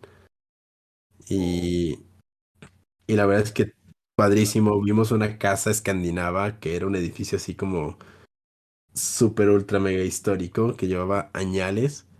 Y te digo, seguimos caminando justo a la hora del atardecer, donde se veía todo bien precioso. Fue como que la hora perfecta y justo el día que no estuvo lloviendo, justo el día que se despejó el cielo. Y fuimos a, a ver este un parque que estaba tres cuadras de ahí del hotel. Preciosísimo y la, gran, enorme el parque, que daba vista hacia un castillo. Y, y había molinos, había mm, esas calles hechas de piedra, todas preciosas. Y sí, eso, eso también para mí fue un highlight, como haber podido salirme a caminar un día entero, bueno, no un día entero, pero unas dos, tres horas que nos salimos a caminar alrededor de, de Malmo. Uy, padrísimo. Muy, muy bonita la ciudad. Yo creo que en el próximo programa les estaré contando anécdotas como muy específicas que pasaron en la convención, como por ejemplo, eh, ¿qué, qué es, qué es lo que pasó con, con Paco sin Fursuit que se divirtió tanto? Y, Oh, y sí. por, Oh, por sí. qué? Porque de, de- cu- ¿cuál fue su forma de fursuitear? Porque obviamente sí fursuiteé y muchísimo. Entonces creo que esas son, esas son eh, historias que vale la pena contar en el programa. Ok, entonces, um, ok, lo dejaremos Fursuiteó. para el próximo programa. Sí. Se, se quedarán con la duda de quién es el personaje que acompaña a Coidel. Pues bueno, chicos, es hora de irnos, ya son las 12 de la noche. Muchísimas gracias por habernos acompañado en una edición más de, de Viernes Furry. Espero que se hayan divertido como yo me la paso increíblemente escuchando las aventuras de estos hombres, en donde Paco pierde sus, este, bueno, el aeropuerto le sus Pertenencias cosas y se divierte, no puede ser. No, Qué donde Coyo se la pasó genial y yo espero que regrese el próximo año a, Europa para poderla pasarla genial. Y pues a todos nos, nos escuchan a través de Apple Podcasts, Google Podcasts, Overcast, Amazon Music, iHeartRadio, Castbox, eh, Pocket Cast, Radio Public y Stitcher, les mandamos un gran saludo. Muchas gracias por escucharnos a través de todas las plataformas. Y También un saludo a Jairel, que la respuesta es sí, sí encontramos a Doggett. De hecho, creo que te mandó un video de mí. A Doggett Oh, Ah, sí, Douglas. es cierto. Sí vimos a Doggett. Sí, vimos al Doggett Douglas McDoug. El Dog Yes. Dimodin, Dimodog, Dimodoglas, Dimodogit, McDog. bueno, pues muchos saludos a todos los que nos acompañan en el chat también. Así que pues vámonos a cenar. No, Sí, ya voy a dormir. Sí, a dormir. Y Nosotros ya cenamos, así que Sí, ya, ya descansan. Sí, bye. todavía- todavía tengo el jet lag conmigo. Bye. Ok. Bye. Bye.